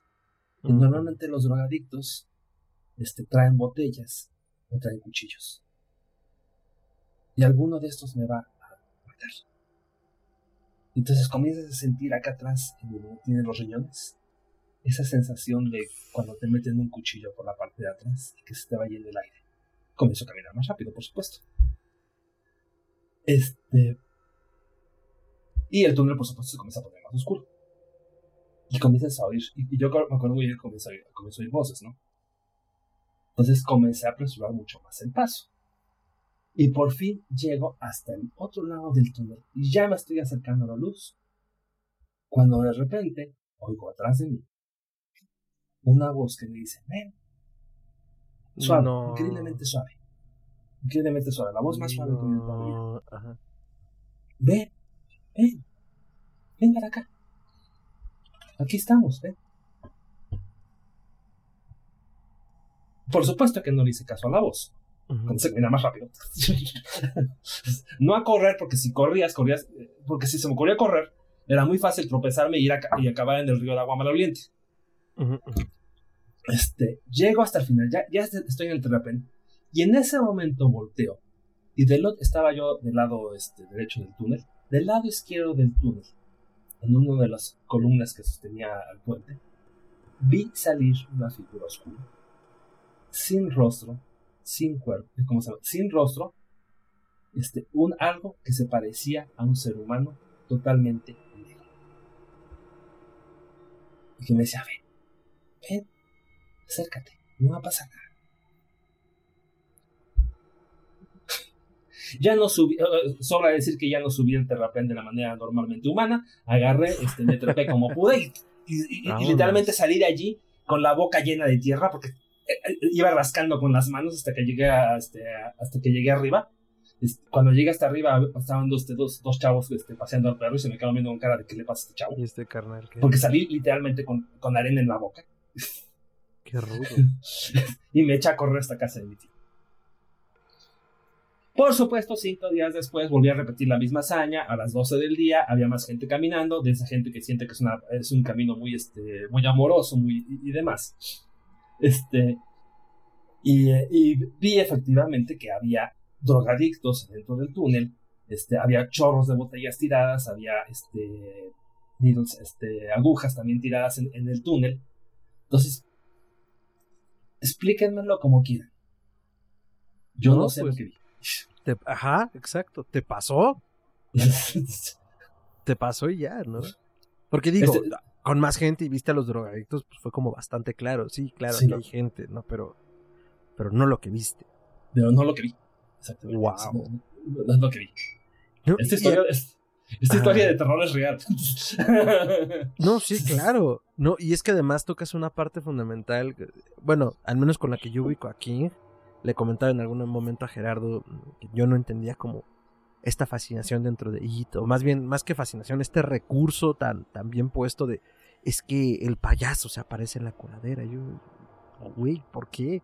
Hasta que ves una coladera estadounidense, ¿no? De, estos suburbios. Y dices, claro, o sea, me puedo ir yo también si me descuido, ¿no? Entonces, es una coladera mexicana. No, no, exacto, pero lo que voy es como yo no acostumbrado a eso y ahorita que me cuentas, bueno, es que en Querétaro funcionaba así y este desagüe por una cosa de infraestructura que les vale pepino, pues se usaba de esta manera. Pues claro que sí, o sea, es, es, un espacio donde dices, oye, Alberto, siéntate y escríbenos una historia para que vivamos todos tu horror, porque si veo esa coladera voy a entender, porque dices, no, hombre, pues sí se come a los niños, ¿no? en este caso, claro que ahí va a encontrar voy a encontrar al, proto, al proto Slenderman que quería comerse Alberto, ¿no? No, no, tiene todo el sentido. Tiene todo el sentido. Wow. Y, bueno, este, ¿cómo se llama? Conectándolo a, Stephen King, tú, preguntas, ¿quién es, ¿qué es el villano? ¿Quién es el villano de Stephen King? O sea, ¿qué, qué, es la maldad según Stephen King? El villano de Stephen King, el buen villano de Stephen King, porque hay villanos muy idiotas de Stephen King. Este, ¿Cómo se llama? Este, está el malo, malo, malo, malo. Así, ay, sí que soy bien malo, jajaja, como niño. Sí. A Stephen King le pasó un, evento que es muy, este, que, fue muy traumático para él. no, creo que fue en el año 2000 o 2005, lo atropellaron. Este, y estuvo feo, o sea, estaba él eh, caminando, este, sacó, a pasear al perro, un cuate se distrajo, este, le pegó, lo aventó a una cuneta y le, y le, rompió la cadera, le fracturó la cadera. Uy, sí estuvo rudo que es, el dolor más grande que puedes tener en, el mundo, ¿no? Fracturó una pierna y le fracturó la cadera. Y lo dejó ahí tirado. Ah, qué gacho. Ajá. Sí, sí, se, se, se, fue. Unos chavos lo vieron, este, lo, vieron, Stephen King estaba consciente, les dijo, oigan, este, échenme la mano, me acaban de atropellar, llamen a una ambulancia y llamen a mi familia. Lo llevaron al hospital, al cuate este le levantaron un cargo por dejar ahí abandonado a un este a una persona este que es un crimen menor en Estados Unidos. Pero Stephen King sí le quedó un trauma muy, muy, muy, muy pesado de eso. Porque es cuando, eh, cuando King se confrontó con la, con la realidad de sus villanos, ¿no?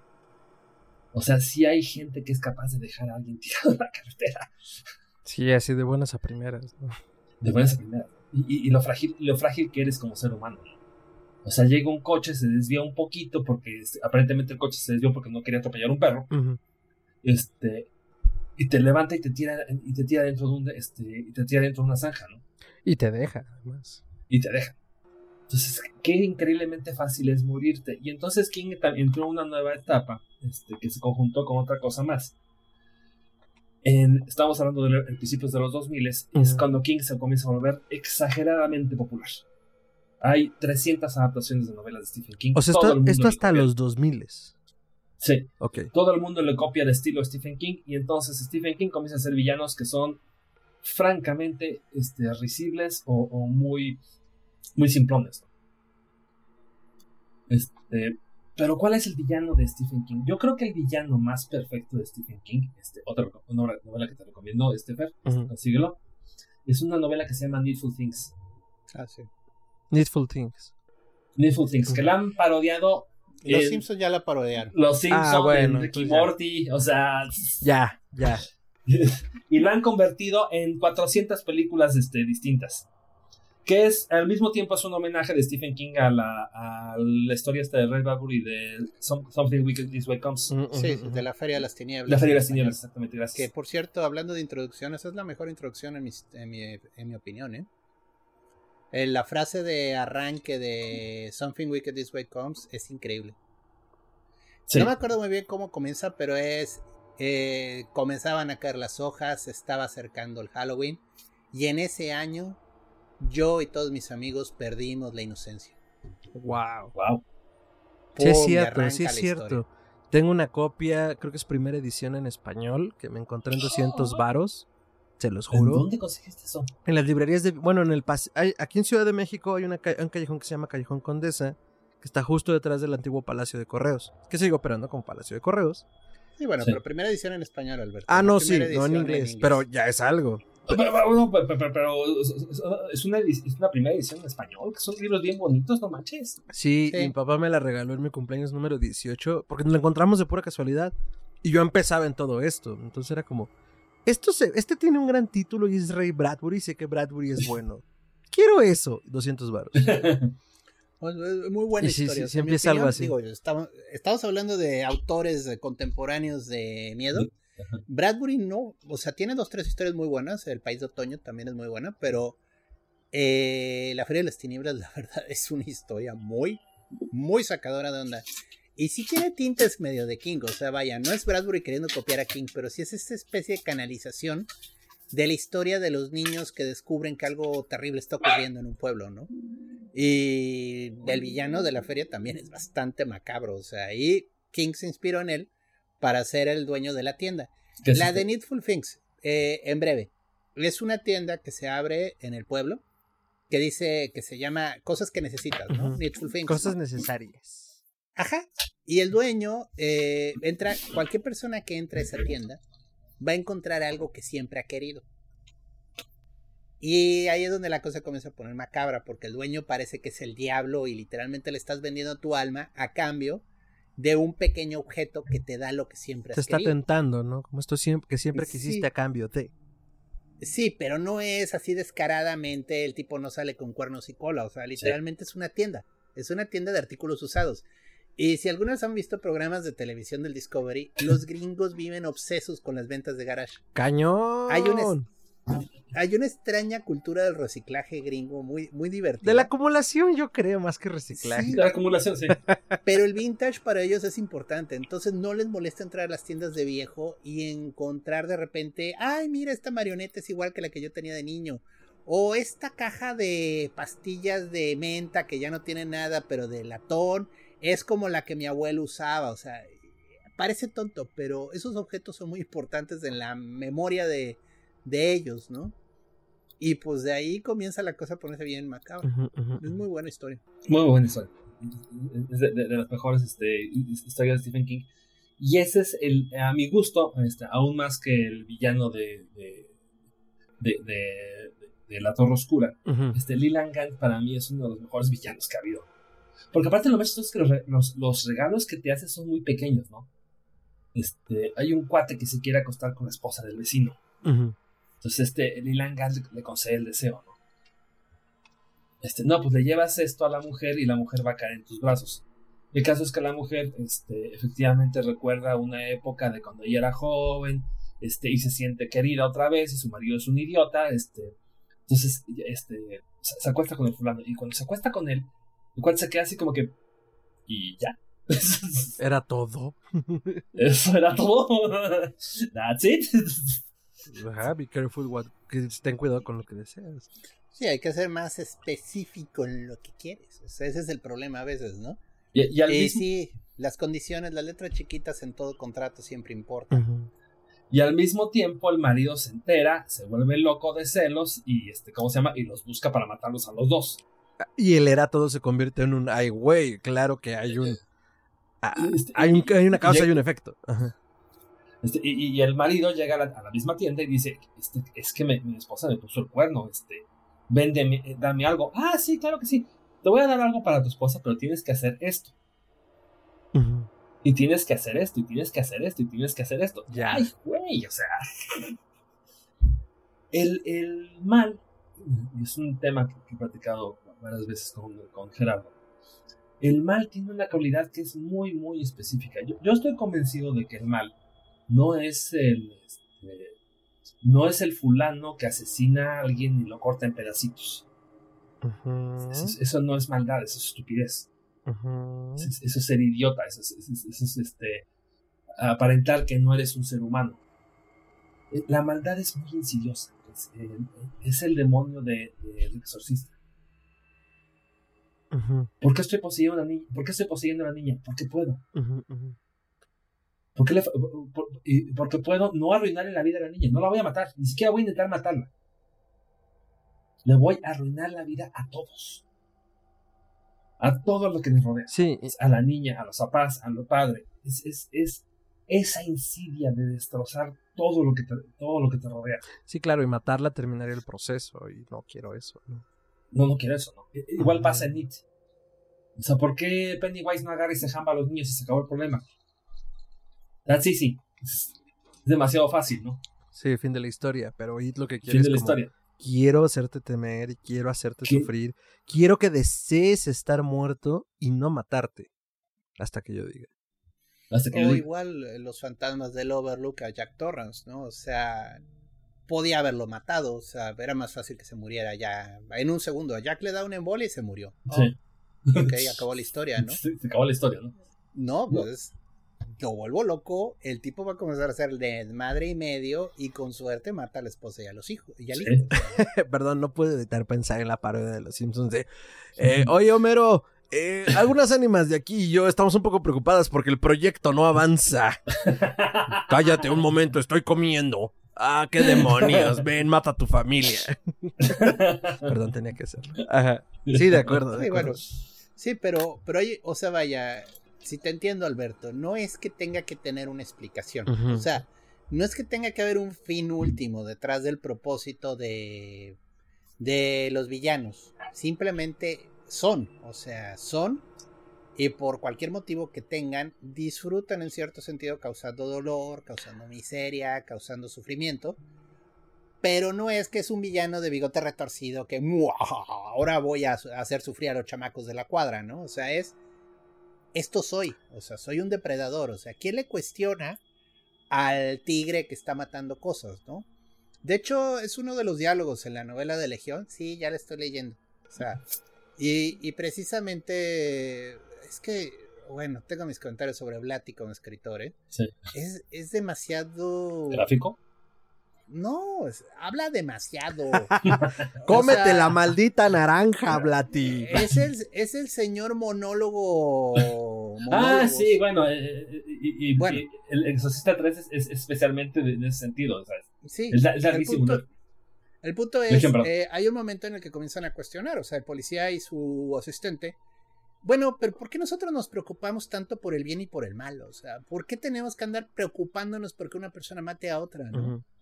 O sea, los chimpancés se autorregulan, o sea, los tigres se autorregulan, o sea, ¿por qué nosotros los seres humanos somos los únicos que tenemos que hacer reglas y preocuparnos de que se cumplan y andar detrás de los criminales y, y hasta no dormir pensando en un maníaco que está haciendo crímenes espantosos, ¿no? O sea, ¿Por qué esto nos molesta? ¿Por qué nos aterroriza? ¿Por qué nos atormenta que alguien esté haciendo algo fuera del ordinario? Que, algo, que alguien está haciendo algo que es malo para mí, para nosotros. Y sí, sí es una noción del mal que pues da miedo, porque no tiene que tener explicación. O sea, aunque suene cósmico, o sea, es al cósmico, viejo.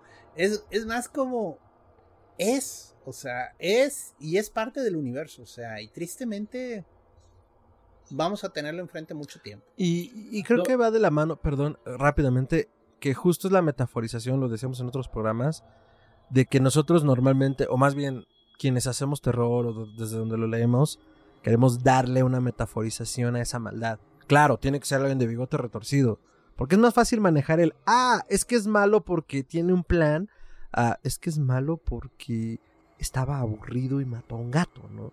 O sea, nos es más fácil lidiar con ese tipo de horror ficticio que voltear, no sé, hacia las noticias sin desviarme demasiado y decir, mató a tantas personas porque podía. es muchísimo más difícil manejar eso. Y bueno, en este caso creo que quien justo aterriza esas realidades de vida, porque además yo sí lo veo así como este autor que narra lo cotidiano de Norteamérica a través del horror. Sí, este, y, describe muchos, este, muchos horrores que, eh, muy, muy, insidiosos. Este, La Zona Muerta, otro, otro libro muy, bueno que te recomiendo, que les recomiendo ampliamente. Uh. Este, este que, te recomiendo ampliamente que, leas. Este, el personaje de la historia, este, curiosamente, el vidente es un, es un profesor de escuela eh, que se, se, se, estrella en su bochito. Ah. Este, y, ahorita voy a la, a la, parte de los seres. Este, ¿Cómo se llama? Justo. Que sería el este, contrapeso, ¿no? Exactamente. Este, se estrella con su bochito contra un camión, se queda en coma cinco años. Cuando despierta puede ver, este, con tocar a una persona puede ver su futuro o su evento más traumático. Entonces, si él toca algo, él puede ver lo que le llama la zona muerta. Mm. Este, entonces toca una, sin espolear mucho, este, toca una enfermera y cuando toca a, la, eh, y cuando toca a la enfermera, este, descubre que, su, casa se está quemando y su hijo está dentro. Entonces le dice, ve corriendo en ese instante a salvar a tu hijo. No manches, qué fuerte. Ajá.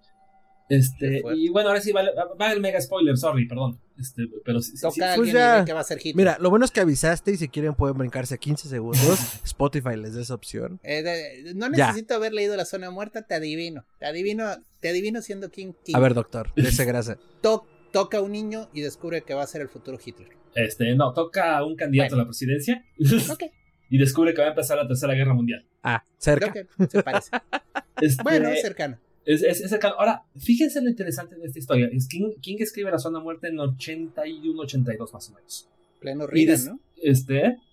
¿Reagan?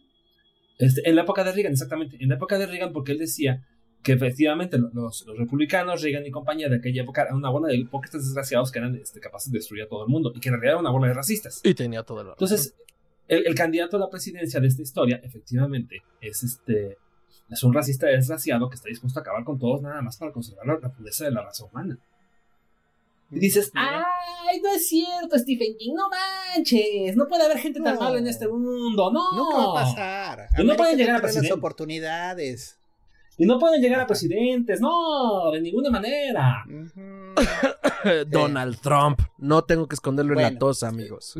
Este, o sea, no, voy a mencionar nada más a Donald Trump, o sea, en esta última pandemia, varios líderes del mundo decidieron no atacar la pandemia porque estaban más interesados en mantener su agenda. Obvio. Mantener su agenda de que todo está bien, yo resuelvo todo y si me llega algo que no puedo resolver, pues esto no tiene ninguna importancia. Sí. Y que se freguen todos. No tiene ninguna importancia. ¿eh? Eso y eso, eso, eso, eso es el auténtico mal. El verdadero mal. O sea, e, e, este. E, digo, vamos a verlo por estadísticas. como yo le digo a todo el mundo, yo, yo, no yo, no yo no creo en nada, yo no tengo estadísticas. Este, Estados Unidos, un millón y medio de muertos. Brasil, 500 mil muertos. México, 600 mil muertos. Este, Rusia, 400 mil muertos. Este, Inglaterra, 300 mil muertos. Nada más porque el idiota del líder se le ocurrió que era tanto problema lidiar contra la pandemia que mejor dejó que se mueran todos. Sí, fingió que no pasaba nada. Igual y nos pasa de largo. A ver, cambiemos un poco el tema porque así se está poniendo bien hinche denso. Este, hobbies conocidos de Stephen King. ¿Qué tipo de motocicleta le gusta manejar? Ay, no sé, de Harley Davidson. Sí, el señor ama las Harley. ¿Ah, sí? Sí, sí, es un Harleyman. Digo, no, no usa chaqueta de cuero y no anda con los eh, Hells Angels. No sé, a lo Pero- mejor sí, ¿eh? Digo, si le gustan Nah, tanto, en una de esas sí yo- lo imagino saliendo. No, yo, yo me imagino aterrando a los Hells Angels en la noche contándoles cuentos. ¿no? Todo, este tipo asusta. Este, no, yo, yo me la sé porque yo sigo el blog del hijo, este, Ah, de Joe Hill. de Joe Hill. Y Joe Hill, nomás por llevarle la contra al papá, se compró una motocicleta de otra marca, No. que es la Indian. La Indian. Grandes ¿Lo compró la motos. Indian? Uy, Una Indian. Son buenas, motos. son pero lo divertido es que el papá siempre la voltea a ver así como, bueno, tu juguete sí funciona, hace buen, se mueve bien, ¿no? Pero no es una Harley. la otra, ¿cómo se llama su perro? Ah, ni idea. Molly, la cosa del mal. Obvio. Siempre que, siempre que habla de su perrito que está precioso, déjenme ver si en las notas les pongo la foto. Sí. Es Molly the Thing from Evil. Y es el perro más tierno del Sí, es universo. cierto, sí es cierto. pero, pero es King. Pero es, pero es Siendo King. King. Siendo King. Bueno, pues hablemos de los héroes, ¿no? Porque digo, si seguimos hablando de los villanos, nos vamos a deprimir todos. Nos vamos a deprimir, vamos a deprimir horrible. El, el arquetipo del villano nada más para terminar con, con toda la idea, es, es este, la, la, eh, ¿qué es la maldad enca- encarnada, no? Es que, ¿qué es la insidia? ¿Qué es, qué es este? Y aparte los villanos de King son buenísimos, ¿no? O sea, este, el- Annie Wilkes es la neta. Este, Leland Gant es, es- es increíble. Y The Dude de la Torre Oscura es, es increíblemente bueno. Y, y el, en The Stand, el, el- villano más villano de todos los libros de, de Stephen King, este Randall Flagg, logra juntar a suficiente gente para que todo su mundo se vaya con él a Las Vegas. Y a todos los convence por la buena. Es muy carismático, Randall Flagg. Sí, Randall Flagg es la neta. ¿Esa ha tenido alguna adaptación buena? Porque sí sé que se hizo una que no es muy buena y luego se hizo otra, pero nunca supe si valió la pena la segunda. No, este, no, la verdad no, porque, híjole, este, mira, te voy, te voy a decir una, una historia, una, cosa muy importante de, de Stan. Stan es un libro magnífico. Probablemente, a mi gusto, el mejor libro de Stephen King y uno de los mejores, y no lo digo yo, este, mucha gente lo considera uno de los mejores libros de, toda la historia de literatura inglesa. Pero es un libro extraordinariamente difícil de adaptar porque es un libro que tiene 2000 y garras. Mil, como 1500, 1600 páginas. Wow. Pues es casi igual de largo que It, ¿no? Creo que también va por ahí. Sí. No. Pero, por ejemplo, le han ido al, te- al formato de miniserie. Le apuestan más a, bueno, no puedo hacer una película, quizás pueda echarme una miniserie de dos temporadas, onda Walking Dead. Y si mantengo el interés de la gente, va a valer la pena. Que curiosamente, The Stand, hablando de visiones futurísticas, habla de una pandemia global que diezma, casi acaba a la humanidad. O Sí, sea, eso es sí muy había interesante. O sea, De hecho, cuando apareció el SIDA, este, uno de los seudónimos del SIDA era Captain Trips. Mira. ¿Cómo se llama? De- de- todavía hasta la fecha le dicen Captain Trips al SIDA. Captain Trips es el nombre del virus de este, ¿cómo se llama? De The Stand. Y así, Bueno. y así le pusieron precisamente por la, por la, por la novela. Este, pero The Stand, el- el- hay un, este, haciendo un paréntesis y, hablando de los libros de King, este, es muy difícil muchas veces llevar a cabo uh, una buena adaptación de Stephen King a la pantalla. Porque el background de atrás es larguísimo, ¿no? O sea, si tú dices el- el- la, la pandemia, le dedica 300 páginas al libro acerca de la pandemia. Y cómo la gente se va muriendo. De hecho, hay un capítulo muy este, buenísimo de, que, te va describiendo cómo se muere muchísima gente que era inmune, ¿no? Y se muere por idioteces, ¿no? O sea, va un chavito en su triciclo, este, se cae una zanja, se rompe una pata y se muere de sed. Y dice Stephen King, eh, no big loss there. Este va un borrar, eh, va un cuate, este, se mete a un bar, se puede robar, es alcohólico, se puede robar todas las botellas de alcohol que quiera, se muere de una congestión alcohólica. Este, No big loss there. Ese no big loss, o sea, no, no, no hubo una gran pérdida allí, te pega bien feo. Porque es tantas vidas que se pierden de una manera tan inútil. Inútil es la palabra, sí, sí, sí. Y, este, y eso, llévalo a la pantalla, está cañón. Tienes que desarrollar mucho, mucho, mucho historias de personajes que, este, ni, al caso, ¿eh? sino la, eh, brevedad de la vida y la futilidad de, la, vida de muchas personas. Y este cosa vamos a platicar ya, ya, de Randall Flagg y compañía, ¿no? O sea, platicar de Randall Flagg son 200, 300 páginas de panados para definir el personaje. Platicar de, la, de la madre Carmody, que supuestamente es la encarnación de la bondad, son otras 200, 300 páginas. Entonces, híjole, eh, una adaptación de The Stand en, en serie tendría que ser una, una, miniserie, eh, una serie como de dos o tres temporadas. Pero la bronca también es que tampoco creo que tiene tanta carnita, ¿no? Este, es, es una buena parte de la novela es cómo construyó un granero. Mm. Entonces, o sea, te importa si lo estás leyendo. Exactamente. Si, lo tratas de llevar a la a la formato de video, mmm, está construyendo un granero, mm, qué padre. Pero no sientes, no sientes la enorme sensación de que se siente de que pudimos construir un granero. De hecho, es una crítica que yo, yo lo hago muchísimo de Walking Dead. ¿Quién es el, el, personaje más importante de Walking Dead? El ingeniero. Todos son una bola de idiotas. Este, Negan mata gente. Este, el, el, el, este, ¿cómo se llama este hombre? El, el Norman Reedus, se me escapa el nombre. El, sí, sí, el alcalde, el, este, ¿cómo se llama? No, este, Dylan, Dylan, Nolan, ay. Bueno. Este, todos matan gente, pero hay un ingeniero y nadie lo pela porque ese sí medio nerdo y habla raro. Y es el único que sabe construir un molino de agua. dices, caray, por el amor de Dios si realmente ocurriera un apocalipsis zombie, claro. las personas más importantes en el mundo serían los ingenieros. Por supuesto. y los médicos. No podemos recalcar lo suficiente esas dos cosas. y los doctores, Alberto, porque también ya cuando de una gripa te comienzas a morir. Sí, y uno que haciendo podcast. Por cierto, escúchenos. Sí, o sea, siempre haremos su vida más pasadera. Sí, o sea. En cualquier apocalipsis. Claro, claro. Sálvenos. Por eso es, por eso también es muy difícil adaptar a King, ¿eh? O sea, este, hay muy pocas gentes que no han sabido hacer. Flanagan es extraordinariamente bueno haciéndolo. No he visto lo de Flanagan. Esa es una deuda que tengo. Ajá. ¿Cuál? ¿Viste Doctor Sueño? Este, este Doctor Sueño. Eh, bueno, Flanagan, eh, eh, adaptando a Stephen King, pero adaptando el, el, el, ¿Cómo se llama? El estilo de Stephen King. Perdón. Ah. Perdón, voy, voy este, a. Bueno, también dirigió este, Midnight Mass. ¿Cuál? Gerald's Game. Gerald's Game sí es de. ¿Cómo se llama? El juego de Gerald. Ah, Ese sí es una historia. la he visto. Es que no sabía que era de Flanagan. Ajá. Según yo es de Flanagan. Pero Midnight Mass no es una adaptación de Flanagan de King. Eh, mm, no lo sé. Mm, eh, te puedo decir que sale Slot. Ok. Sale Slot en una isla. Oh. Por eso es tan buena. Este. ¿Cómo se llama Midnight Mass? Porque es de las mejores historias.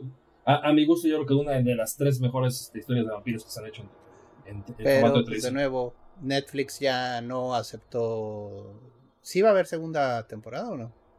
Otra temporada nueva de, las historias de Flanagan, quién sabe. Mm. No tiene ninguna, pero también este les pasa como le pasa este, a, muchos buenos este, directores, ¿no?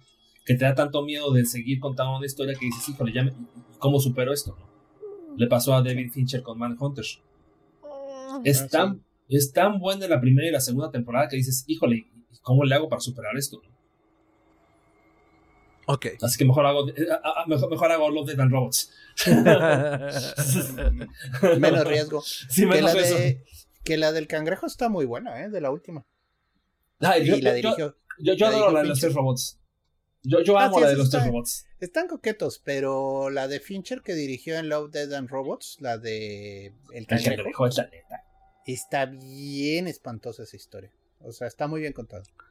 Bien, bien los canciones. Pero entonces, con King y los héroes, haciéndole contrapeso a lo que hablábamos de los villanos. Y yo pensando mucho en estas historias cotidianas, porque la verdad es que es mucho de lo que a mí me gusta de King. O sea, somos, podemos ser cualquiera de nosotros. Nos podría pasar a cualquiera. Eh, me acuerdo que también se ha dicho que tuvo justo esta anécdota King de cuando era muy niño, creo, lo corregirán ahorita. Uno de sus amigos fallece justo en una vía del tren, o sea, y él lo observa, él lo ve, y mucha gente ha querido ligar su obra horrorífica a ese evento y él dice que no. Pero creo que justo más bien ha sido como el error de querer ligar como a este evento tan fatal que presenciaste marcó la pauta para que escribieras de horror al... Pues no, o sea, es parte de la vida y más bien él creo que ha querido escribir sobre la vida y sobre su vida, que muchos autores eh, de, cualquier tipo de manifestación del horror niegan muchas veces, unos con razón, otros no, es como, no, no, no, no hablo de mí. Pues la verdad es que cuando creamos y hablamos como desde esta humilde cripta donde también tratamos de crear cosas, claro que dejas cosas de ti, claro que hablas de tu vida, no hay manera de no hacerlo, no puedes separar a los autores de sus obras. Ni siquiera el propio autor se puede separar tanto, desmarcarse tanto de sus obras, ¿no? Entonces creo que eh, el tema de King es justo como pues el héroe puede ahora sí a riesgo de sonar a Ratatouille, el héroe puede venir de cualquier parte, ¿no? Solo hace falta hacerle frente pues, a la vida. Para mí King es mucho a, la, vida. Para mí mucho King es, eso. Acabas de decir una cosa muy importante, ¿no? El, héroe de las películas de Stephen King no le hace frente al mal, le hace frente a la vida. Porque o sea, decide decide seguir vivo.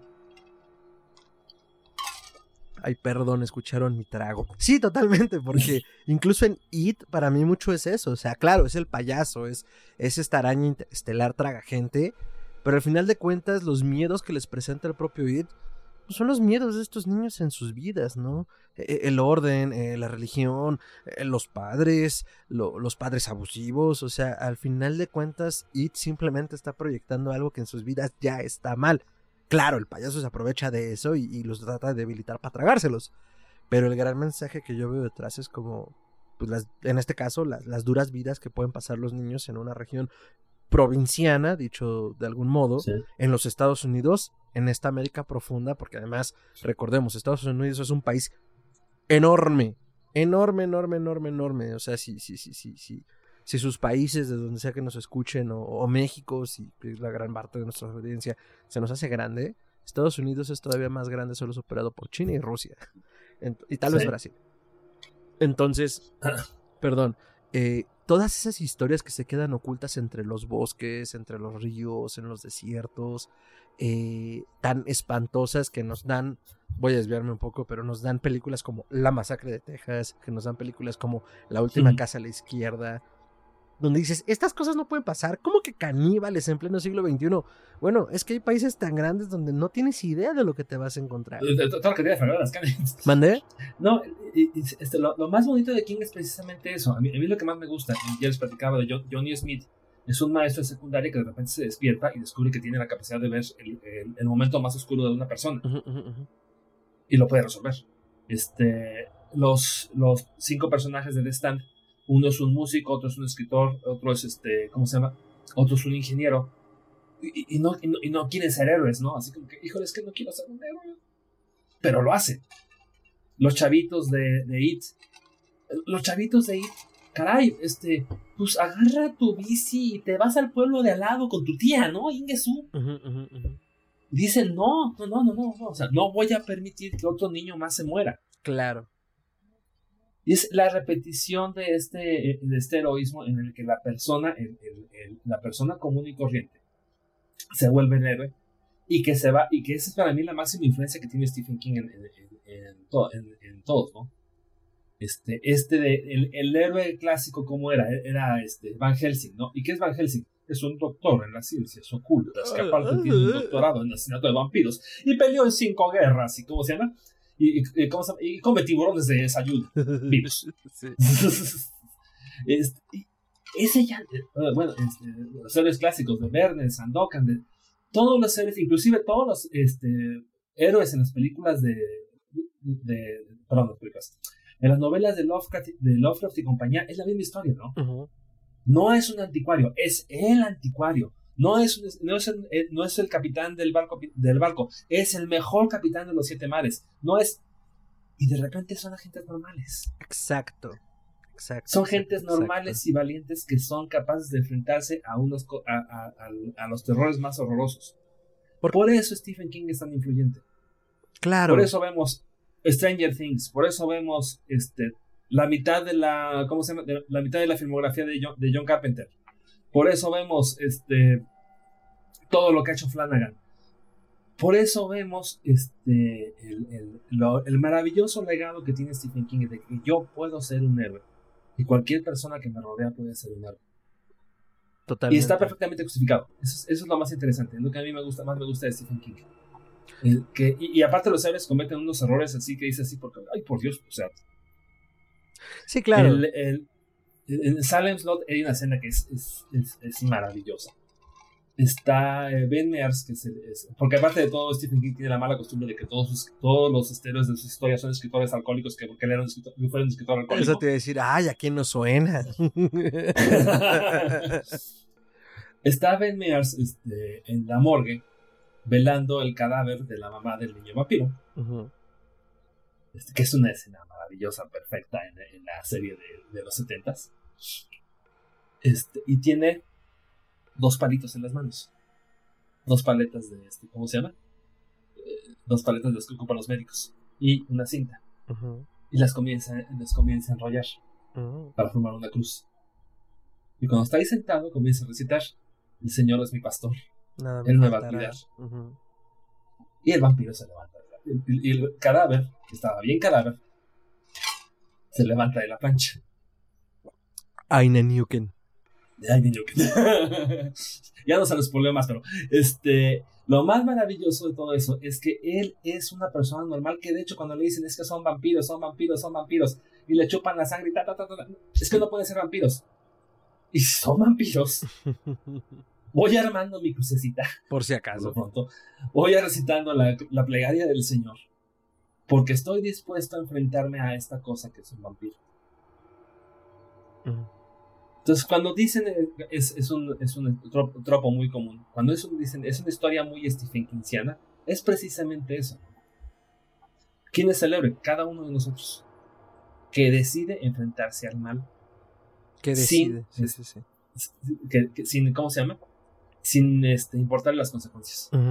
Porque es lo que se algunos tiene que hacer. algunos de los héroes les va la chingada, ¿eh? Claro. Ah, sí. Más de uno. Pues, o sea, más, más, de uno se los carga el payaso. Uno de los perdedores, cuando es adulto, pues, decide suicidarse en vez de enfrentar otra vez al payaso.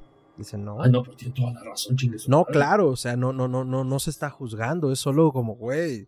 O sea, hay, una escena en el libro de It que es buenísima, ¿no? Que, que, llega el cuate este y le dicen que ya regresó el este Pennywise. Se va a un bar y pide unos limones y un whisky pone, el whisky, se lo comienza a tomar, agarra el limón y se lo mete por la nariz. Claro. Todo para sentir el dolor total y absoluto del terror que está sintiendo, ¿no? sí, que, el dolor mental se vuelva algo físico y que es un poco más manejable. Exactamente, para, para ver si así lo puedo superar. E, es, eso es, a mí, a mí por eso me fascina tanto Stephen King, porque te conecta con el mundo real. Este, eh, tú dices mucho que es este, el, horror gringo y es la América profunda. No, yo creo que este, estos sentimientos son este, universales. No, claro, y, digo, King lo hace desde su input cultural, pero es que es eso, el horror a, el horror a vivir, la pesadez de vivir. Y, y, y, y digo, lo, enmarco en la América profunda porque es algo que yo, digo, no, no, no soy el primero ni el último, por supuesto, ni el más listo, gente más lista que yo lo ha hecho, pero lo acabo de detectar como algo que me llama la atención de esta América profunda donde pues, los norteamericanos, lo hemos mencionado en otros programas, pues eh, como sociedad hay muchos traumas en esa psique, pues por cómo nace, ¿no? O sea, los migrantes, lo peor, entre comillas, de Inglaterra, y, luego el asedio contra la población autóctona. O sea, hay, hay para dónde rascarle y muchos escritores y escritoras lo entienden, ¿no? Entonces, eh, pues da mucho de dónde rascar, pero pues si miramos otras partes, ajá son tropos comunes de todos los países. Ah, no, claro, sí. Aquí en, México, aquí, en, México, tenemos casi los mismos traumas y aparte de todo también necesitamos a nuestros indígenas con, con singular alegría, ¿no? Sí, o sea... Sí, y, sin nada más mínima molestia. Y cometimos un genocidio contra todos los indígenas originales de aquí en México, nada más que no aparece en el libro de historia. Si vas a Yucatán y le preguntas a los, a los, a los yucatecos que sienten de eso, te dicen, sí, aquí sí vinieron los, este, los gobiernos de la disque revolución y de la disque independencia nos mataron a todos. No, y claro, convenientemente en México y seguro en otros países se disfraza con el mestizaje, ¿no? De no, no, no, no, no, aquí hubo pura polvadera y todos nos quisimos y somos una raza eh, de bronce, lo que sea que eso signifique para el discurso histórico. y, bueno, no, claro, no, totalmente. Digo, es más distintivo acá porque además hay una mayor producción desde ese horror, desde esos escritores. Pero lo hemos dicho también en otros programas. Eh, volteemos hacia nuestros autores latinoamericanos y mexicanos en este caso. Y por supuesto que, que, estos tropos, como bien dices, pues nos permean muy cabrón, ¿no? Y digo, hoy hablamos de King y pronto hablaremos de otros escritores y escritoras, pero Pero claro, o sea, para mí digo, al final de- la- ajá. digo, lo- lo- es, es muy divertido, ¿no? Porque ca- cada, cada autor adapta- a su época. Este, en, en, en Horacio Quiroga tiene un almohadón de plumas que tiene un bicho que te chupa la sangre. Por supuesto. Steve- Stephen King tiene un changuito de esos que tienen unos símbolos que a mí me provocaban un pinche terror espantoso. Están feitos. Y, ca- y, y- y- y cada vez que el changuito toca los símbolos pasa alguna cosa horrible, ¿no? Muy buena historia. Buenísimo. Está entre los cuentos cortos, cuentos cortos de Stephen King. Maravilloso. Esto ha sido un gran viaje por la América de King. y sobre todo por, por, por, por cómo ha tocado nuestros negros y rechonchos corazones. Por favor, no dejen de compartirnos acá abajo sus comentarios y añadiduras sobre el tema, sobre King, qué les gusta, qué no les gusta, todo se vale. Eh, y la verdad es que yo lo he pasado muy bien y he, he salido muchísimo más emocionado por continuar en este viaje con Stephen King. Porque además, a ver, algo importante que debo revelar, aunque a lo mejor no es un misterio en este momento. Yo cuando empecé en todo esto, o sea, de hacerlo de esta manera, obviamente hay grandes autores clásicos, como, como decía Alberto, dentro del género que dices, obvio tengo que saber de ellos, ¿no? Pero a veces, pues, no sé, o sea, la literatura es complicada también, como lo decíamos, y, no sabes en qué momento entrarle o en qué no, o qué sí o qué no, o- o la verdad es que también vas sobre la marcha mientras vas haciendo otras cosas, pero en este momento hago a King como uno de mis grandes autores de cabecera para seguirlo explorando, porque la verdad es que esto último que les dije sí fue muy honesto, lo poco que he leído de King y cómo lo percibo a través de las adaptaciones de las películas, pues es un autor de vida. Siento que es como la gran parte que aborda Sí. y simplemente permea como con este velo de, sí, bueno, vamos a hacerlo supernatural o de horror, pero al final de cuentas te estás identificando por, por, por las vivencias que tienen mis personajes, porque también son las tuyas, querido, querido lector, ¿no? Entonces, eh, me parece que vale la pena explorarlo. Muy por el contrario de otros autores que, más allá de que estén fuera como de época, que vale la pena leer para entender de dónde viene el género, pues, o sea, yo sí soy mucho de la idea de entendamos que son hombres y o mujeres blancas del siglo XIX, que, o sea, también pongámoslo un poco en su contexto y digamos, ok, sí vale la pena, ok, sí debemos saber dónde viene, está fuera de, está fuera de este, de, de, de, de, de- de- De mi época. de mi época, de mi contexto, ¿no? Entonces, exploremos autores contemporáneos, digo, hoy estamos hablando de King, pero ya hemos mencionado algunos otros nombres de gente que está haciendo horror en estos momentos, que vive de lo que les compres, que también es importante, entonces, eh, que sea un buen punto de partida para seguir leyendo autores vivos, creo que eso es como lo que quiero decir, leamos autores vivos que, que, que, que nos hablen a nosotros, ¿no? Entonces, qué gran, gran viaje yo lo he pasado de pelos. Entonces, pues ya hacia el final de este programa, me encantaría dos cosas. Que nos compartan, bueno, tres. Que nos compartan sus comentarios de cierre, sus recomendaciones sobre el tema. Eh, que digo, ya hemos soltado un montón, pero este es el momento de soltar las que, las que no hayan dado. Y sus redes, por favor. Entonces, este... Alberto, por favor, comentarios de cierre, eh, eh, eh, recomendaciones y redes. Yo les recomiendo muy, muy ampliamente agarrar la obra de Stephen King, sobre todo sus novelas cortas. No, no, no se claven tanto en, en- en- Leer las novelas de Stephen King a veces es muy pesado. Son novelas de 500, 600 hojas. La más chiquita creo que es de 350 o 450. Cristo Rey de Monterrey. Sí, no, es, es muy pesado leer a Stephen King. Pero sus novelas cortas se las recomiendo enormemente. Son novelas escritas con muchísimo corazón. Muy, muy bonitas. Algunas te, te dan unas lecciones de vida extraordinarias. Este, como Survivor Type. Este, igual y yo no yo nunca espero estar en una isla desierta comiéndome a mí mismo. No. pero, pero te dice, pero te dice, ¿y, y qué estoy dispuesto a hacer para sobrevivir, no? ¿Y qué estoy dispuesto a hacer para hacer esto, para llegar, para llegar acá? Y además tiene historias que te llegan muy fuerte en un momento muy, muy, muy, momentos muy importantes en tu vida. Yo leí este, Stand- eh, la historia de la que está basada en la película de Stand By Me exactamente cuando tenía 14 años. Wow, buen momento. Entonces me pegó durísimo. Porque todos los- estaba yo perdiendo a todos los amigos de la secundaria, estaba yo entrando este, a la prepa, que eh, para mí fue una etapa espantosa en toda mi vida, espantosa de mi vida. Perdí a todos mis amigos y los nuevos amigos que, tuve, ah, tengo tres o cuatro que conservo, los demás, eh, este, los demás ni siquiera valían la pena, no, valen- no valen la pena de nada. Pero Stephen King te enseña este, ese momento en el que eres inocente, que eres libre, en, en, en una historia corta. No por nada, este, en, el, en la IMDB, en la biblioteca más grande de, de- de películas de internet, la película número uno de todos los tiempos, y esto es por votación del público, es de Shawshank Redemption. Sueño de fuga. Sueño de, fuga. Y es una, es una historia corta de Stephen King. En serio, hay pocas lecciones de vida tan maravillosas como las que te da esa historia.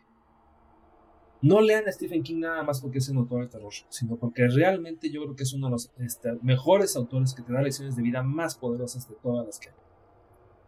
Este, recomendaciones, las historias cortas de Stephen King, este, si quieren clavar bien duro con este, y sentir mello, Salem Slot y ¿cómo se llama? Este, Salem Slot se llama la, que no sé cómo han puesto en español. Ya le tienen con Salem Slot. Salem Slot o El misterio de Salem Slot o La hora del vampiro. La hora del vampiro, ajá, ese fue como nos La hora del vampiro también este, la opción eh, aquí en México. Este, lean It, It es la neta, es una biblia.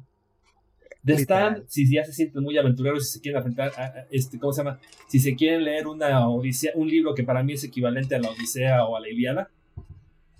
Ok, eso es una gran referencia ñoña. Ah, la referencia ñoña. Este, It Stand, eh, yo creo que es lo que más recomendaría, sobre todo las historias cortas de King. Este, no se claven tanto en los libros y si ya se emocionan mucho, échense la Torre Oscura, porque la Torre Oscura, este, a mí se me hace una maravillosa historia de fantasía, sin conocer el género. ¿eh? Buenísimo. Em, redes. redes, este, pues nada más tengo página de Facebook, me encuentra como Alberto Mondragón en Facebook. Buenísimo. Bueno. ¿No traes algún proyecto, algún Ahorita no tengo la malvada idea de, hacer un proyecto, pero ya, ya, ya, ya, les platicaré después porque tengo que madurarlo un, un muchito. Bueno, avísanos Por favor. los aquí en la página porque de veras que nos, eh, nos gusta mucho promover eh, el material que van sacando las personas con las que trabajamos. Y sorry, pero tengo que hacer la pregunta, Alberto. Dice ahí que fuiste doble de un cortometraje que se llama El Mito. Sí. Why de mito. Why this film. Why perrito. Este, es, es un cortometraje que se hizo aquí en Querétaro. Este, lo hizo un amigo, eh, lo hizo uno de los pocos amigos que tengo de la carrera que se llama Héctor Falcón. Este, muy buen cineasta y es la historia de una chava poseída aquí en Querétaro. Ah, bien, bien. Entonces ella queda embarazada y le dice a todo el mundo que la poseyó el demonio. Ok. El diablo el diablo. y le van a hacer un exorcismo. Curiosamente, este, y eso es una cosa que no te platica mucha gente porque todos tendemos a odiar mucho la iglesia católica. Los curas eran muy prudentes antes de hacer exorcismos, ¿eh? Inclusive en aquella época, porque todo el mundo quiere convencer a Cardenal de que haga un exorcismo y este le dice, no, no, no, no, no, no. No es que la chamaquita no, me, este, ¿cómo se llama? No sepa, no está haciendo pendeja. Y el mito cuenta la historia precisamente de ese momento en, este, en estas maravillosas historias cretanas que tenemos. Bien. De, de, este, de cómo esta chava finge que, finge que, ¿cómo se llama? Que la, que la impregnó, este, que la preñó, este, perdón, que la preñó algo. Cuando en realidad fue el, ¿cómo se llama? Cuando en realidad, este, ¿cómo se llama? Fue uno de los indios que vivían allí en la casa con el, con el señor, este, feudal, ¿no? Bueno, es mejor lo fantástico que lo real. lo más padre es que te mezcla las dos cosas. A, mí me tocó, a, mí me, tocó, salir de, de, fraile, de, fraile en el exorcismo y muy divertido.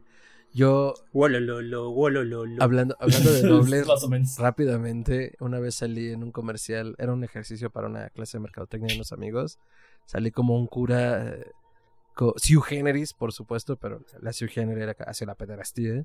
Pero lo, chistoso, o sea, era una actuación totalmente, pero lo chistoso era que eh, la sotana, bueno, como el, hábito que tenía, si era un hábito religioso que se habían robado de una iglesia, de una lavandería de una iglesia. sí, ya sé. Fue muy divertido. Sí, qué, mal viaje. Sí, no sé si lo devolvieron, pero, pero, pero hicieron un ah, comercial. eso se quedó en algún armario como futuro vestuario. Está chingón. Porque además, pues ya saben, digo, consagrado y todo el pedo y lo que sea que le hagan, ¿no? Pero a, lo que voy es eso, la blasfemia es divertida. Entonces. Sí. Excelente, Alberto. Muchísimas gracias. Doctor, eh, comentarios de cierre, recomendaciones y redes, por favor. Bueno, miren, esta es una discusión larga que yo he tenido con Alberto más de una vez con cervezas en la mano. Yo siento que Stephen King es muy bueno cuando comenzaba. Es un excelente autor. O sea, sus primeras historias en orden cronológico suelen ser muy buenas. Pero llega una época en la que el señor se vuelve famoso y se nota que a veces entregó material de una calidad no tan buena. Y el editor no tuvo los tanates de decirle, ¿sabes? No está Este, chido. Revísalo un poquito más y sácale punta de nuevo, ¿no? Como le dijo su esposa al ¿Alguna borrador de? Carrie, ¿no? Sí. O sea, eh, entonces King ya es tan importante, es su propia institución, o sea, King ya es una marca prácticamente. Marca o sea, registrada. entonces, eh, sí, de vez en cuando saca buenas historias, no lo voy a negar, pero yo siento que sí fue perdiendo esa autocrítica y entonces sí te tiene unas historias que son un poquito irregulares. Que no lo mencionó Alberto, lo estaban mencionando al inicio de antes de grabar. Parece que el señor ya lleva 70 novelas. Sí, o sea, Lleva 70. eso es una brutalidad. Y tú o sea, llevas si lo 40, piensas- ¿no, Alberto? Decías. Yo llegué hasta, hasta, hasta la 40 de Stephen King porque me pasó lo que dice Gerardo. Este, después de 1990 y tantos, este, leí Cell. Este, híjole, Cell es malísima. De Stephen King. Eh, y ya le perdí tan, le, perdí, bueno, ese es, un, ese es un gran error mío. Le perdí mucho el gusto a la lectura y comencé a clavarme mucho en el cine de terror. Leer sobre cine de terror y ver muchísimo cine de terror. Entonces ya, ya, ya he dejado mucho de leer. Pero sí estoy de acuerdo con Gerardo. O sea, salvo, no sé, Mr. Mercedes, este, The Stranger, eh, ¿y cuál otra? Este, 11, 21, 63, la del asesinato de Kennedy. Ujú.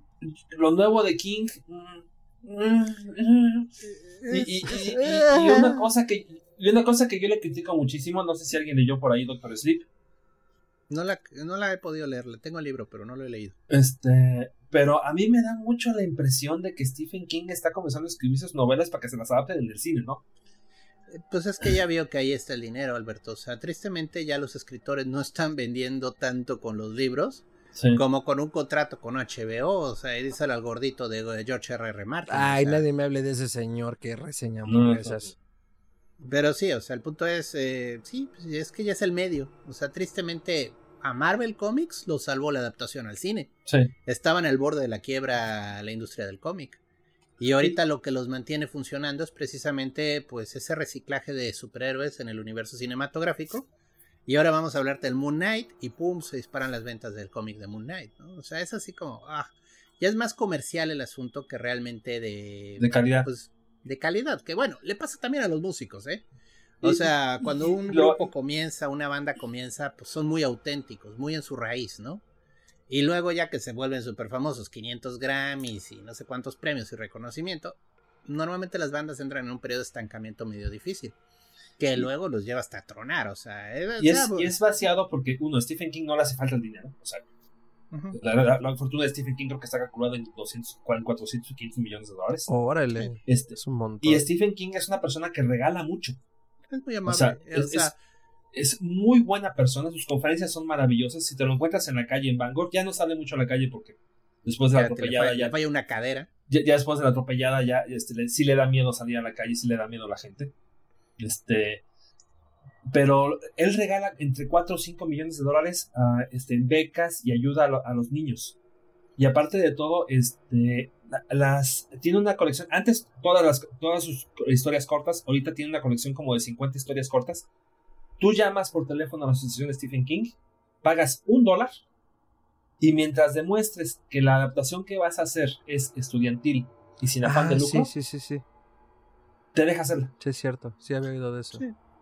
Bueno, eh, o sea, no, el tipo es excelente. Eh, Hay todo un chiste ahí de que Junji Ito es la persona más decente del universo y hace unas historias terribles, así espantosísimas. Es Y. Stephen King igual, o sea, es, se ve que es bien decente, es un pan de Dios el señor, o sea, que tiene unas manías raras, o sea, seguro que si, si de repente te ha de voltear a ver con el cuchillo de la carne y dices, "Mm, tengo miedo.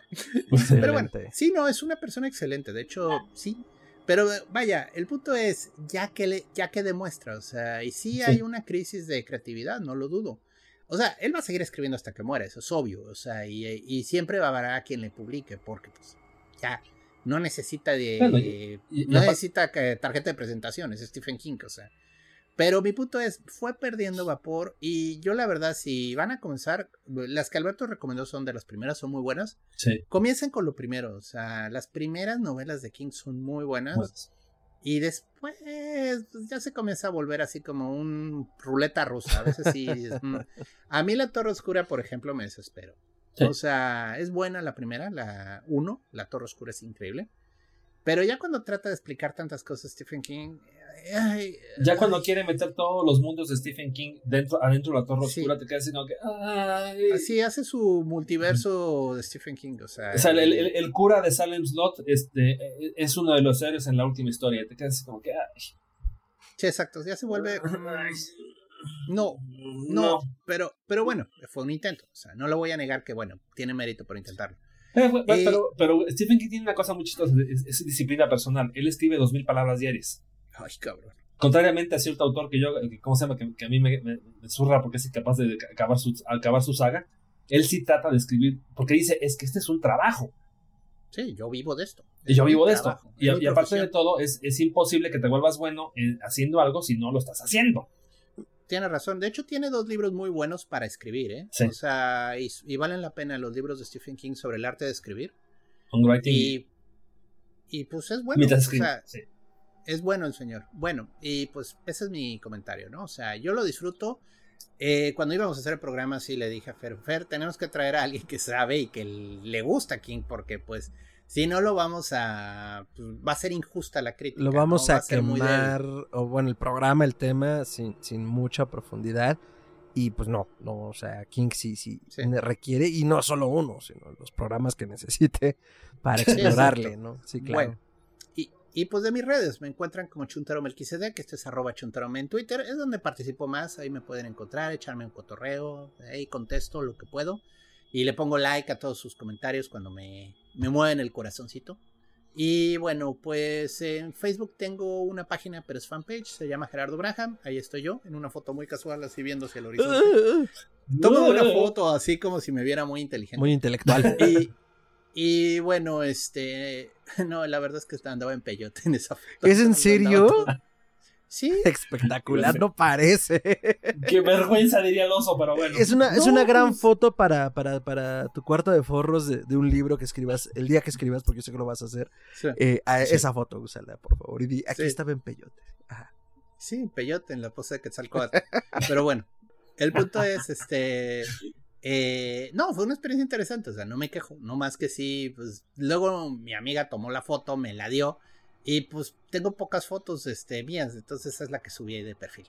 Y bueno, ahí sobre todo subo mis comentarios de cursos, de cosas que se van a dar, participaciones y bueno, pues ahí es donde nos pueden encontrar. Gracias por su tiempo. Excelente, doctor. Muchas, muchas gracias. No, muchas gracias a ustedes. Y bueno, yo eh, creo que poco tengo que agregar realmente al tema de lo que ya dije hace un momento. Stephen King me parece lo poco explorado un autor de vida voy a darle eh, su espacio, porque además eh, tengo algunos libros de King, tengo otros que no he leído, y por supuesto todo el mundo que explorar también a partir de las recomendaciones de Alberto, y, y ya me estoy poniendo al día con mis autores y los contenidos que no he consumido porque al parecer hay una cuota que, sobre todo cuando hablas de estas cosas, pues vale la pena tener, porque bueno, referencias. Es, como, el cine de terror, ¿no? Tienes que ver Holocausto Caníbal a fuerza. Claro, o sea, para decir me encantó, no me encantó, ajá, y bueno, sobre todo con el cine, ves 100 películas para que 110 sean malas y una te guste o una sea buena. Entonces, bueno, eh, eso es con eso. Lean mucho, lean eh, a King, lean también lo que les guste, que también fue parte como el tema de o sea, sí, va a haber cosas que tengan que leer, pero lea lo que les guste para fomentar su propio amor a la lectura. Es un gran error de las instituciones. Y eh, justo estaba aquí mostrando hace un momento, eh, mientras escribo de Stephen King. No lo voy a recomendar porque no lo he leído. La verdad es que llegó justo hoy y casualmente lo vi ayer en, en, casa de una amiga y fue como, mmm, no sabía que esto existía, ¿no? Entonces vamos a comprarlo. Entonces todo, todo fue muy incidental. Eh, sin que caiga en el exceso de pensamiento mágico pendejo, o sí. Pero bueno, el chiste es que hoy llegó, aquí está, hoy lo empezamos y ya luego les contaremos. Pero por lo pronto, eh, a mí me pueden encontrar como arroba mantrasay, eso es con y y doble al final, en todas mis redes. Y a Historia Colectiva Podcast lo encuentran como Historia Colectiva, en donde sea que escuchen podcast y en Instagram como podcast.histeria, en Twitter como podcast histeria y en Facebook también como podcast histeria. Escriben sus comentarios, añadiduras, sugerencias en las cajas de comentarios, en los inbox de nuestras redes o a histeriacolectivapodcast.gmail.com y síganse dando una vuelta a histeriacolectivapodcast.com, nuestro sitio donde estaremos actualizando algunos contenidos porque hashtag se vienen cosas grandes en este, para el podcast y esperamos que en esta nueva etapa a la que estamos buscando que entre Historia Colectiva pues les guste lo que hagamos. Eh, doctor, audiencia, Alberto, muchísimas gracias por acompañarnos. Eh, la primera y estoy muy seguro que no la última vez en la que estaremos cotorreando en los micrófonos de Evil Inc. Muchas gracias por aceptar la invitación y pues nos vemos pronto. Querida audiencia, Alberto, eh, todos allá en el cosmos del Hasta entonces. Thank you.